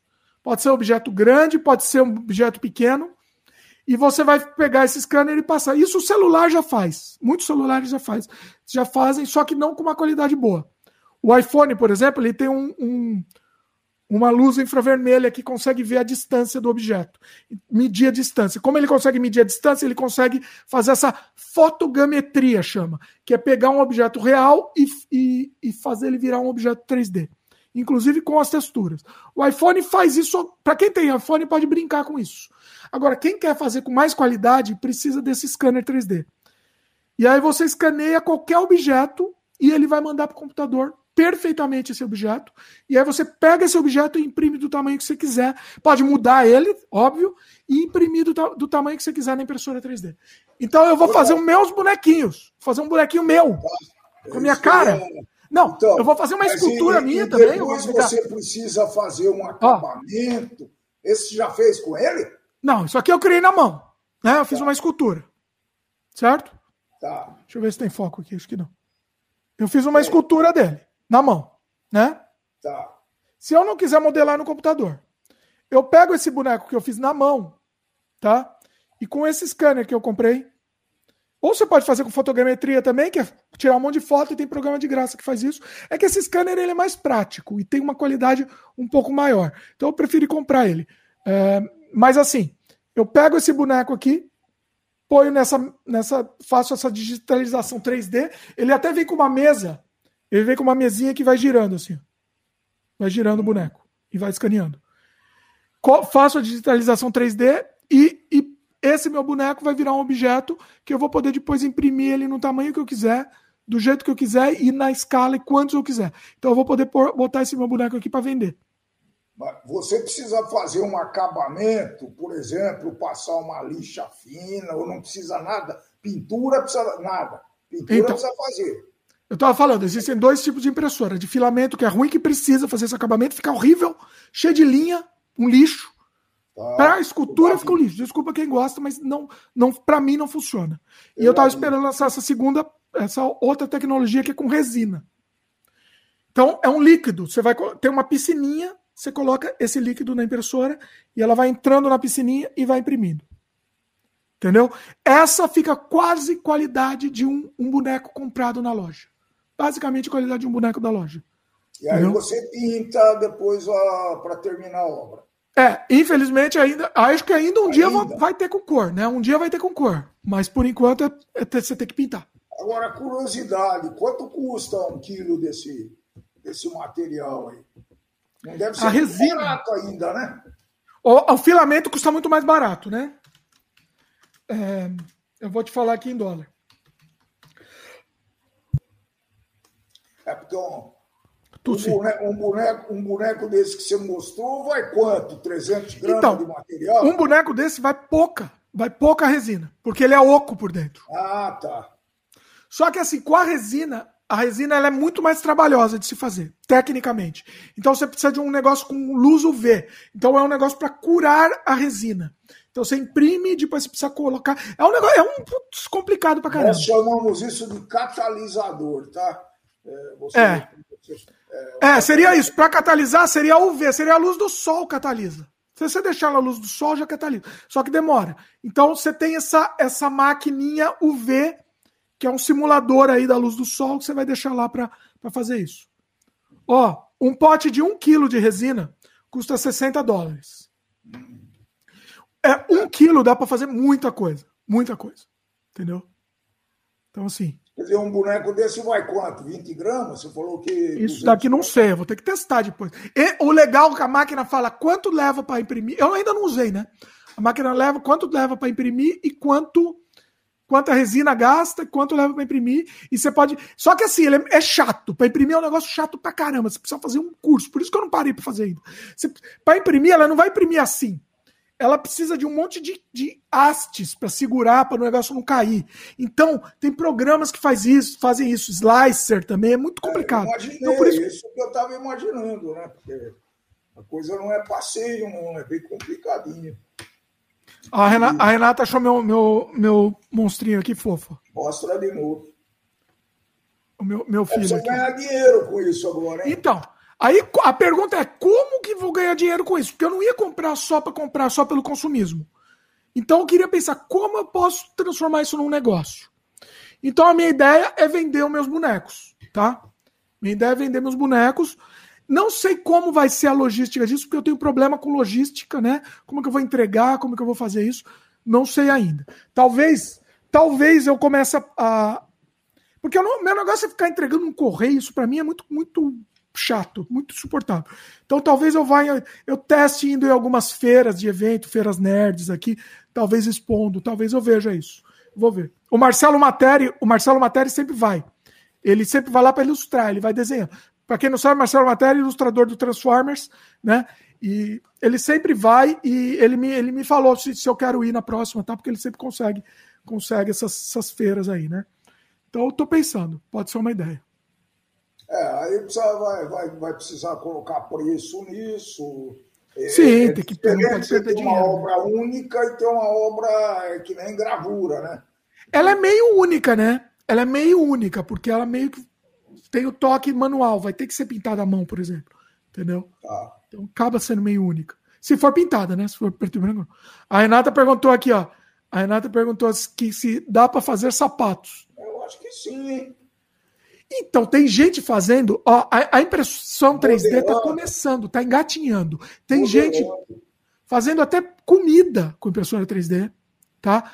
Tem gente com ideia de fazer até. E, e aí, obviamente, que nada que é usado para o bem, nada não se vá. Não, nada que é usado para o bem possa não, se ir, não ir para o mal, né? Então já tem gente fazendo arma com impressora 3D.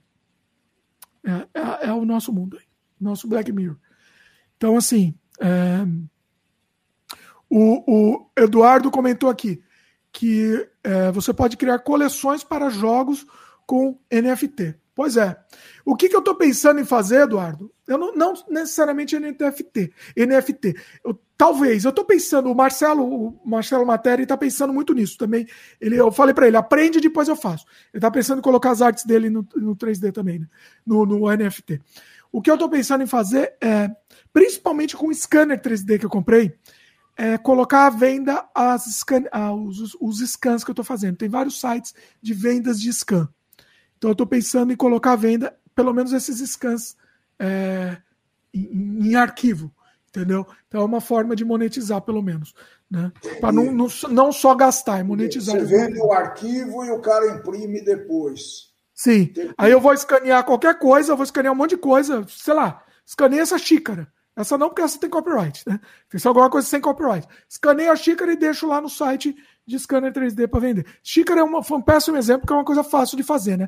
Mas quando você escaneia uma coisa muito complexa, é, é, esse site você parece ter um bom mercado para isso. Então eu estou pensando. Estou pensando muito nisso daí. É isso. Aprender isso daí, depois fazer um curso, hein? Não, eu vou ter que fazer. Ah, fazer o curso, não. Eu vou ter que é, eu fazer o curso. Eu vou ter que primeiro. Vou ter que aprender, exatamente. Você aprendeu a mexer com o computador. Você... Mas sabe o que, que, sabe o que, que ferra? Porque é isso, a, a desgraça disso que é um monte de coisa que tem que aprender ao mesmo tempo. Então, assim, eu já esculpia, já mexi um pouco no ZBrush, mas eu voltei a aprender ZBrush agora. Entendeu? Então eu vou ter que aprender o ZBrush, depois eu vou ter que aprender a impressora, depois eu vou ter que aprender o scanner. O scanner eu comprei no, num crowdfunding, num Kickstarter. Então só vai entregar em fevereiro. Não sei nem se eu estou vivo em fevereiro, mas só em fevereiro vai entregar. Então, assim, eu vou ter que aprender também a mexer nele. Então, assim, é um monte de aprendizado. E o tempo, e o tempo é curto, né? Isso que me ferra. Vê e para ajudar. Aprende junto, vê se o Eric aprende junto. É, eu tô, tô, querendo, talvez ele aprender. É que perde os interesses, é como é difícil. Mas ele tá, tá, tá aprendendo as coisas. Ele, é legal que ele tá, tá indo, né? Tá indo. O, e para complicar mais a minha situação de tempo, é, minha querida Geisla, Geisla Fernandes, participou aqui do Sem Freio, não anterior, né? Do Sem Freio 140, o mais recente dela, 143, que inclusive ninguém assistiu, hein? Pessoal, ninguém assistiu muito legal o, o, séries de terror e fantasia. Não, falou terror, ninguém assiste, né? E eu não sei por que, não entendo, porque, sei lá, não, não entendo. Mas ninguém assistiu. Foi incrível esse podcast. É, a Geisla é, me veio com um projeto aqui que ela aprovou, um edital é, num, num municipal, ela aprovou. Edital só municipal hoje em dia, tá, pessoal? Ninguém mais faz nada. A arte morreu, a arte, a arte do Brasil morreu. É, só municipal mesmo. Então, assim, ela aprovou um edital municipal e ela me, me, me pediu para fazer uma animação agora em toda em rotoscopia para uma série que ela vai fazer, que ela está fazendo. Então, eu falei que nunca mais na vida ia fazer rotoscopia, voltei a fazer. voltei a fazer. Rotoscopia, meu pai sabe, né? O meu pai esqueceu. Não, esqueci. Não, não sei. É, meu querido. Rotoscopia é aquele desenho ensandecedor que você faz uma filmagem e depois você tem que desenhar frame a frame cada, cada cena. Então, agora eu estou fazendo Super Jason, então assim, meu tempo complicou muito, muito mais agora por causa disso. E tem prazo, né? Então tem que entregar, né? Tem que, tem que, tem que entregar. Mas vai ficar muito legal. O, o, eu fico feliz porque, assim, de qualquer jeito eu fico feliz porque vai ficar muito legal, muito legal. Então, logo, logo eu vou, eu vou mostrar. Talvez eu, não sei como eu vou mostrar. Eu tô, eu tô gravando, inclusive, o um make-off, né? Dessa, dessa animação em rotoscopia. Tudo que eu estou produzindo, estou fazendo make-off. Essa ZBrush eu estou fazendo também. Estou capturando a minha criação, a, a, o desenvolvimento, né? E depois eu estou lançando em time-lapse no meu canal de arte, no Dimitri Cosma Arte. Então, também eu estou fazendo isso com a, com a, rotoscopia da Gesla, porque aí eu produzo um, um, um segundo produto, né? Estou fazendo aquele lá, estou tendo que fazer mesmo, estou tendo que esculpir. Enquanto eu estou esculpindo, estou capturando a tela e estou produzindo um vídeo também. Então, faço um monte de coisa ao mesmo tempo, produzo um monte de conteúdo ao mesmo tempo. Ficou muito mais fácil, né? Muito mais fácil a vida. Uh, fácil não, né? Difícil, mas pelo menos a gente produz vários conteúdos. A Luísa comentou aqui, olha, olha que pertinente o comentário da Luísa. Alguns cientistas japoneses começaram a fazer bifes artificiais de Yagyu, né? É Yagyu que fala, não sei. Que é o corte mais caro do mundo. é, foram desenvolvidos por impressoras 3D. Pois é. Então é, é, isso. É, isso, isso né? Como é que é isso, pô? Parte do quê? De carne moída? Pô? Então, é eu também não entendo. Eu, queria, eu, vou pesquisar um pouco mais isso. Porque pô, é, é maluco isso, pô. Uaigu. Uai, ah, o Carlos me, me, falou que me, se fala o Uaigu. Uaigu. Uaigu. Eu estou pensando, como é que você vai produzir bife? Você tem que partir de proteína. O, o, o velho Lavoisier já dizia isso, né? Você não pode criar um. Deve ser carne sintética, né? Carne sintética. Será que é não carne sei. sintética? Deve ser. Não? Pô, eu não sei. Essa me. Essa me eu vou ver vídeo disso. Eu não confiaria em comer isso por enquanto. Por isso, enquanto. isso me pegou, viu? Agora, eu provaria. Eu provaria, eu mas eu não. Lá, mas eu não, nunca tinha pensado. Agora, como é que fazia um negócio desse? O, o Carlos falou que o, o aigo é tipo mineiro mesmo. O aigo. O aigo. A pronúncia. Bom, mas é isso. Muito bem. O que, que você acha? Estamos aí? Estamos. Opa! Pela primeira vez não vai ficar com mais de três horas na vida. Um sem freio. mas ficou muito bom. Eu acho que ficou bom. Ficou conciso. Também não adianta fazer com três, três quatro horas, pessoal. Você viu que mais uma vez bati o recorde de quatro horas, né? Quatro horas e meia. De novo com o Peter Bystorff. Sempre, né? Quatro horas e meia. É, na verdade, esse tipo de formato você pode ficar quanto tempo quiser, né? Sim. Aí lembra do assunto, bota aí. Só quanto tempo você ficou explicando a impressora, o novo brinquedinho aí? Você ficou explicando 20 minutos, talvez. Depois pois você é, vai explicar é. mais. É, não, mas é, é, é, isso que eu gosto, né? É isso que é divertido, né? O... E, e o, o, o, sem freio com o Baistorf eu fiz ó, do jeito que você prometeu fazer, a gente não fez. Que é tomando uma. Ah. 142, sem freio 142, com o Peter Baistorf e com o Fabiano ah, Soares também. A Luísa já explicou aí, acho que ela foi, não sei se ela sabia ou foi... Ah, olha, vamos ler, peraí. Ah, legal. Muito bom, Luiz. Eles tiraram células tronco de, tronco de vacas Waigo. É Waigo, né? Eu espero, espero que eu tenha aprendido. Mas também tem outros testes, tipos de carne sendo feita a partir de vegetais que imitam o gosto e a textura. Então, as possibilidades são infinitas, infinitas, né? É que a gente usa impressora 3D, é, a, o que fica na cabeça das pessoas é essa impressora que a gente tem aqui para imprimir o, o, bonequinho nosso, entendeu? Mas é, o termo eu acho que é muito mais amplo do que, do que isso que a gente tem na cabeça, né? O Carlos comentou aqui. Curiosidade inútil é o 145, lembrando ao ERJ 145, avião que, que fez a Embraer ficar famosa no mundo. Olha aí. Ah, tá. Esse podcast. Ah, tá. Entendi. Esse podcast aqui é o 145. É o, ah, tá. o referência ao ERJ 145. Entendi. Entendi, Carlos. Ah, boa, boa, boa referência boa, aí. Boa trocar trilho. Ó, a Luísa, ó, a Luísa não deixa a gente acabar aqui. Antes de acabar, você poderia me indicar alguns filmes brasileiros que sejam bons. Poderiam fazer um episódio sobre os melhores filmes brasileiros de todos os tempos também. Gosto muito da ideia, Luísa. Genial a ideia. Já que, olha, era para acabar, mas vou indicar. Vou ter que indicar um que estava na minha lista. Como a gente acabou não indicando o filme, eu acabei não falando dele, mas eu acho que eu tenho a obrigação de indicar, porque ele é novo, acabou de lançar na Netflix, e eu tenho uma obrigação moral de indicar esse filme aqui. Uh, meu pai quer indicar algum, não?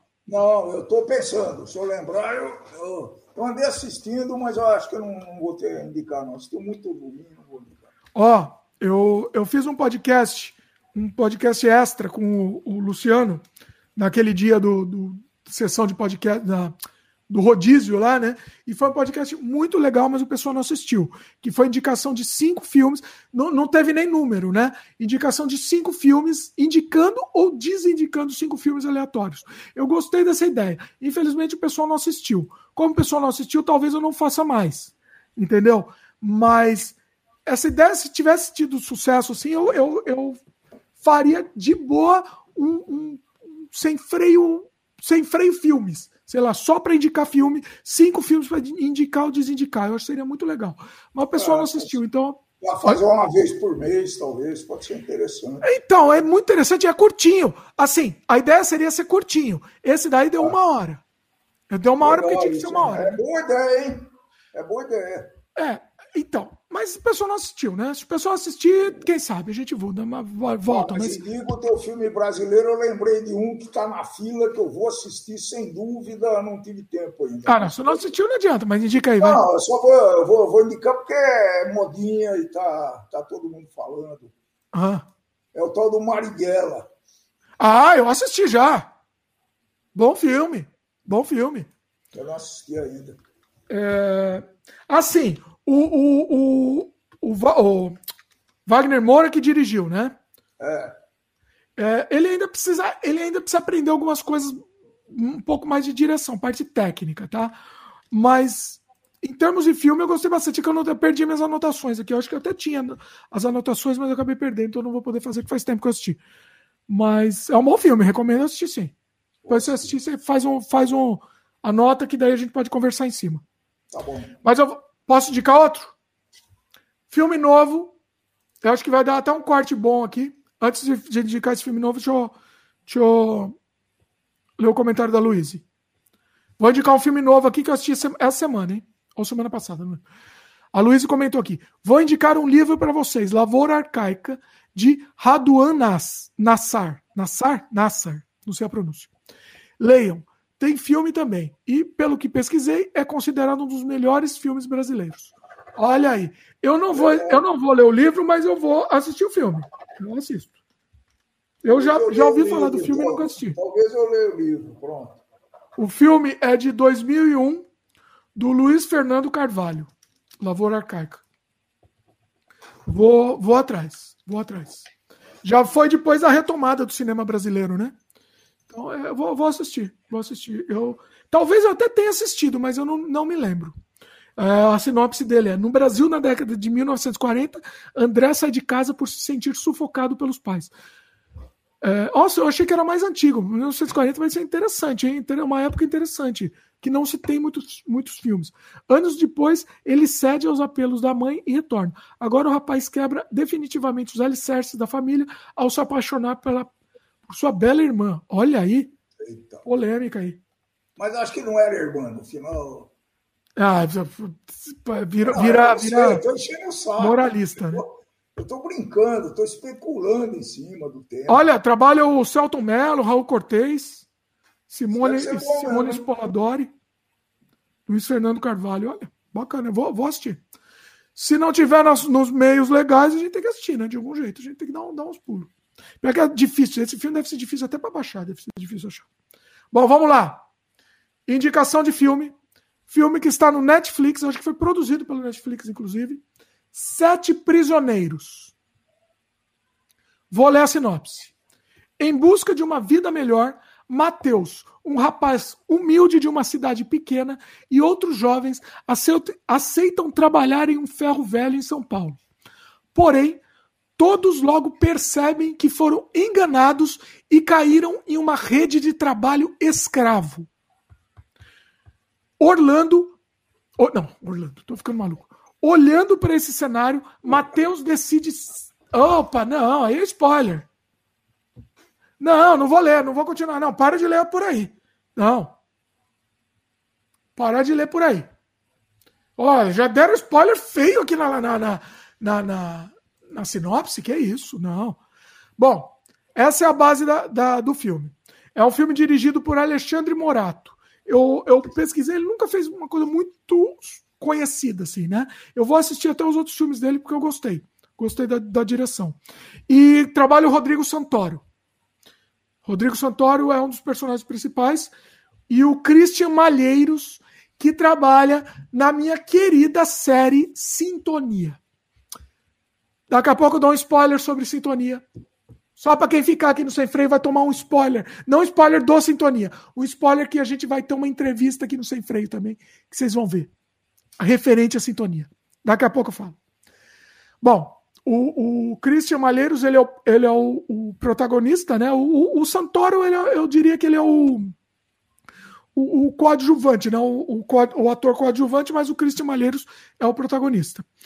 E é, é um filme muito bem feito, ele é muito, muito bem feito tecnicamente.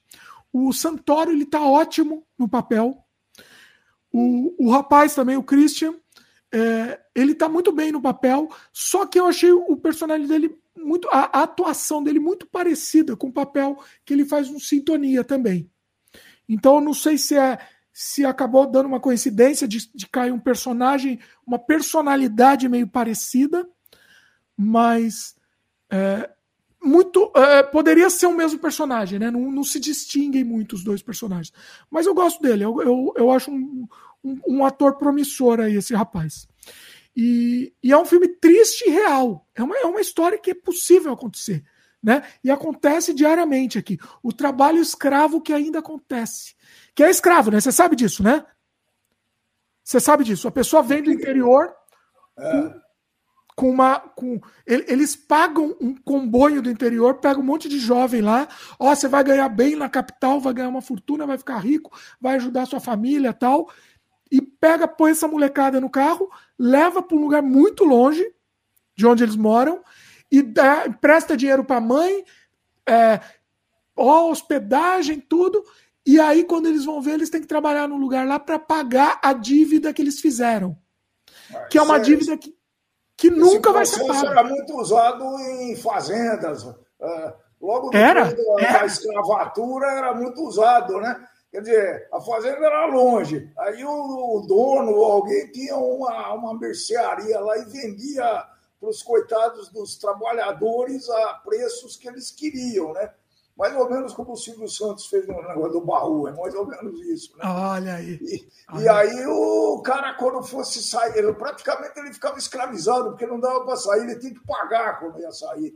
É para sempre, porque ele ganha menos. Ele ganha é, menos do que a dívida. Isso. Então, é. Ele é um escravo. Basicamente, ele, ele é um escravo. escravo. Não, você acha que acontecia isso? Isso acontece. acontece. Não, agora, hoje deve estar menor, né? Não está menor, não está menor, isso acontece. Assiste esse isso, filme. Acontece. Tem acontecido com os nossos irmãos aqui da América Latina. Não. Ah, então, o filme mostra um pouco disso também.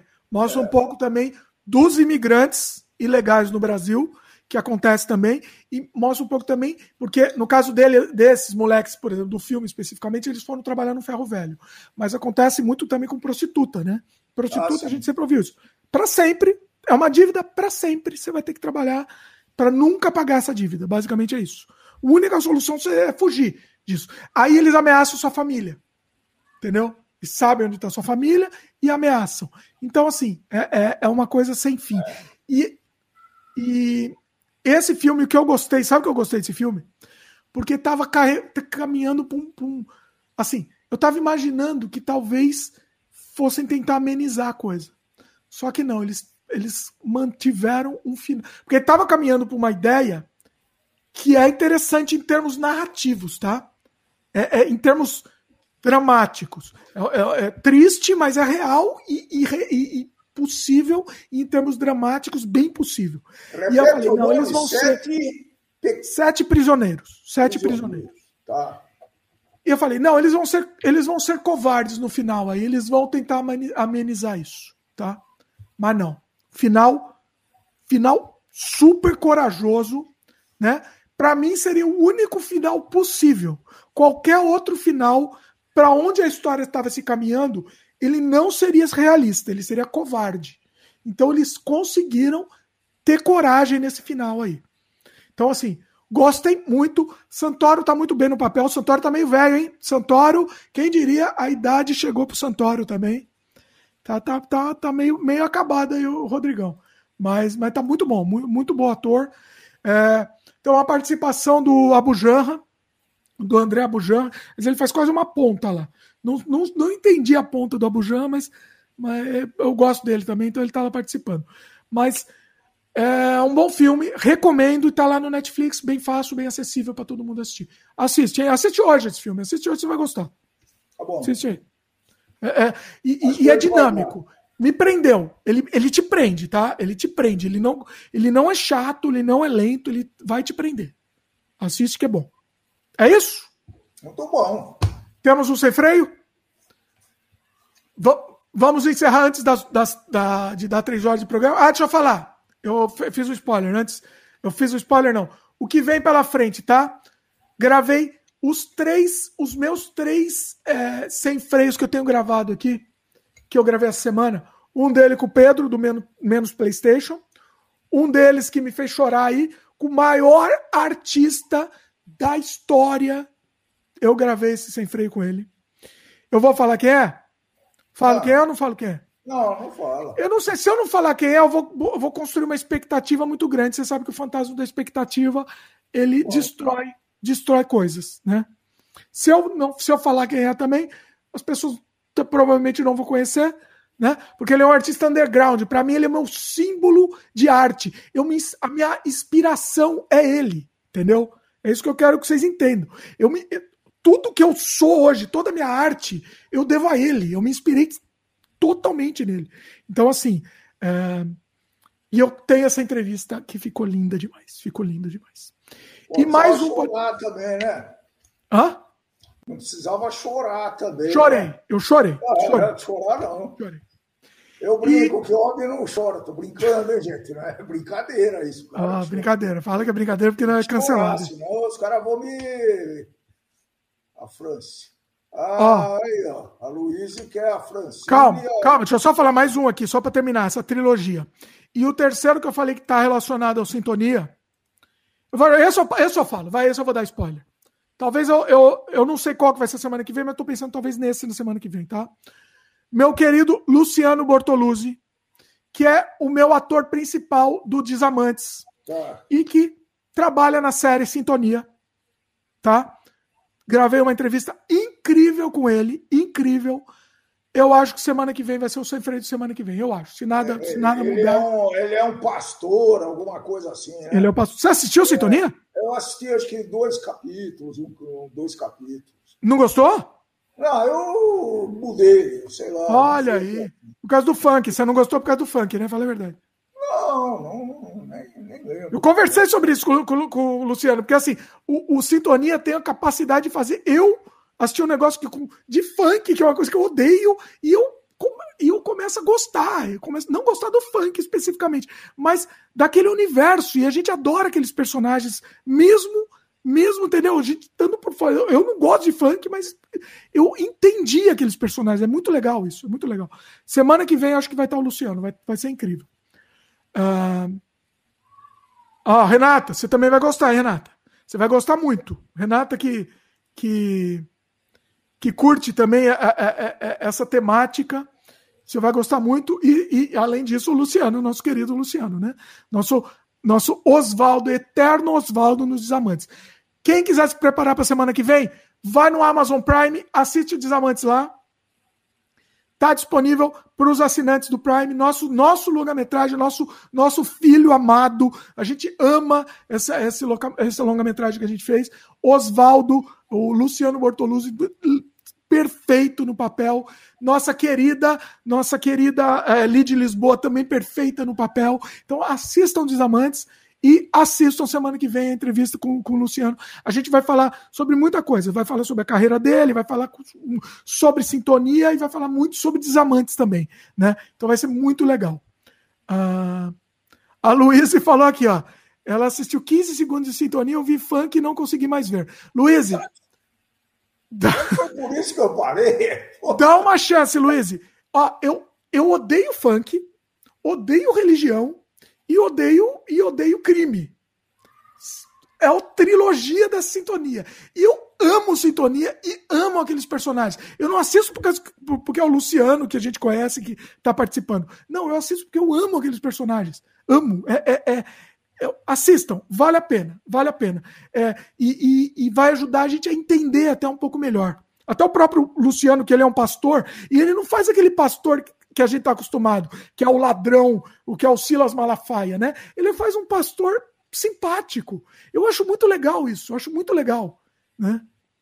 Ó, o Glaudston, Glaudston, beijo no coração aqui pro Glaudston. Ele assistiu Desamantes várias vezes. Ah, então foi ele? Então foi, foi ele. ele, foi. Não, brincadeira. Ó, assiste mais uma. Gautos, assiste mais uma vez aí se preparando para o sem freio da semana que vem, então, com o Luciano. Que, que vai ser incrível. Ó. A. Peraí. A Luísa falou. A Luísa falou: consegui atrasar o fim do sem freio. Como sempre, Luiz, você é sempre sua culpa. A Luiz sempre, sempre vem no final. Ela prepara uma vez pergunta. A gente já vai começar indicando filmes e livros, aí ela não atrasa. Aí, aí não dá, né? Aí não dá para atrasar, pois é. Ó, a Luiz falou que é. o Dimitri Pai tem que participar mais vezes, olha aí. É, tá bom. E a, e a Francine, minha irmã, também. A Francine a gente tenta, a Francine tá, tá fugindo aí. Francine, beijo no coração, volta aí pro sem freio. E a minha irmã também tá fugindo também, é difícil. Difícil pessoal. É, a tua irmã tá devendo. É minha irmã tá devendo. Pois é. A gente tem um, a gente tem um muito pesado para fazer com minha irmã e meu pai. Muito pesado. Não, sem spoiler aqui, senão, inclusive, eu, eu quero que esse fique com menos de três horas, hein? Porque é a minha, minha, minha meta aqui. A gente dobra a meta para seis Verdade, horas. Esse vai ser pesado. Putz, vamos ter que respirar bastante. Então, vou laçar minha irmã para fazer isso daí. É, bom, é isso? Tá bom, Vamos encerrando? Tá. Bom, é isso então, pessoal. Semana que vem, sem freio especialíssimo, vocês vão gostar muito, com o Luciano Bortoluzzi. E Logo, logo, o, o meu sem freio do choro aí, pessoal. Meu sem freio do choro, vocês se preparem assim. Quem não conhece, vai conhecer, mas é assim, é um documentário. Foi um documentário, vocês não acreditam. Que, que coisa linda que vai ser. Beleza? Ok. Pessoal. Força. Lembra de dar um like aí pra gente? Se inscreve no canal se ainda não é inscrito clica no sininho de notificação para receber as novidades e ajuda a gente, pessoal, pelo amor de Zeus, pelo amor de Tupã, pelo amor de, de Odin, ajudem a gente divulgando o programa aí para todo mundo. Passa para frente o sem freio, pega um episódio que você gosta, passa para frente. Não quer passar o sem freio inteiro? Vai lá no canal de cortes, pega um corte que você achou que ficou legal, ficou engraçado, divertido, informativo, enfim, o que for, passa para frente porque é, é, eu queria tanto que, que o Sem Freio atingisse mais pessoas. Eu estou feliz com o nosso público, mas quanto mais gente, mais gente a gente conseguir falar e ressoar, mais legal, né? A gente consegue até facilidade até para convidados. Tem outros convidados que eu quero trazer aqui que seria mais fácil ter convidado aqui se, se o Sem Freio tivesse mais audiência, né? Então, fica a dica aí. É isso? Valeu, a Renata mandou um valeu aqui. Valeu, Glauston também. Grande abraço. Valeu todo mundo. Você. Carlos, Carlos também mandou. Valeu aí, pessoal. Tchau, e tchau. até a próxima. Ah, não vai, não vai dar três horas, hein? Conseguimos, tchau. conseguimos. Valeu. Meu pai, valeu aí. Ah, você vai voltar mais, vai participar mais. Vou te trazer também para debates com outros, outros temas também, não só livre. De repente faz uma entrevista e te coloco também na entrevista, vai ser legal também. A Luísa mandou um valeu também. Valeu aí, Luiz. Falou, pessoal. Até a próxima. Ciao.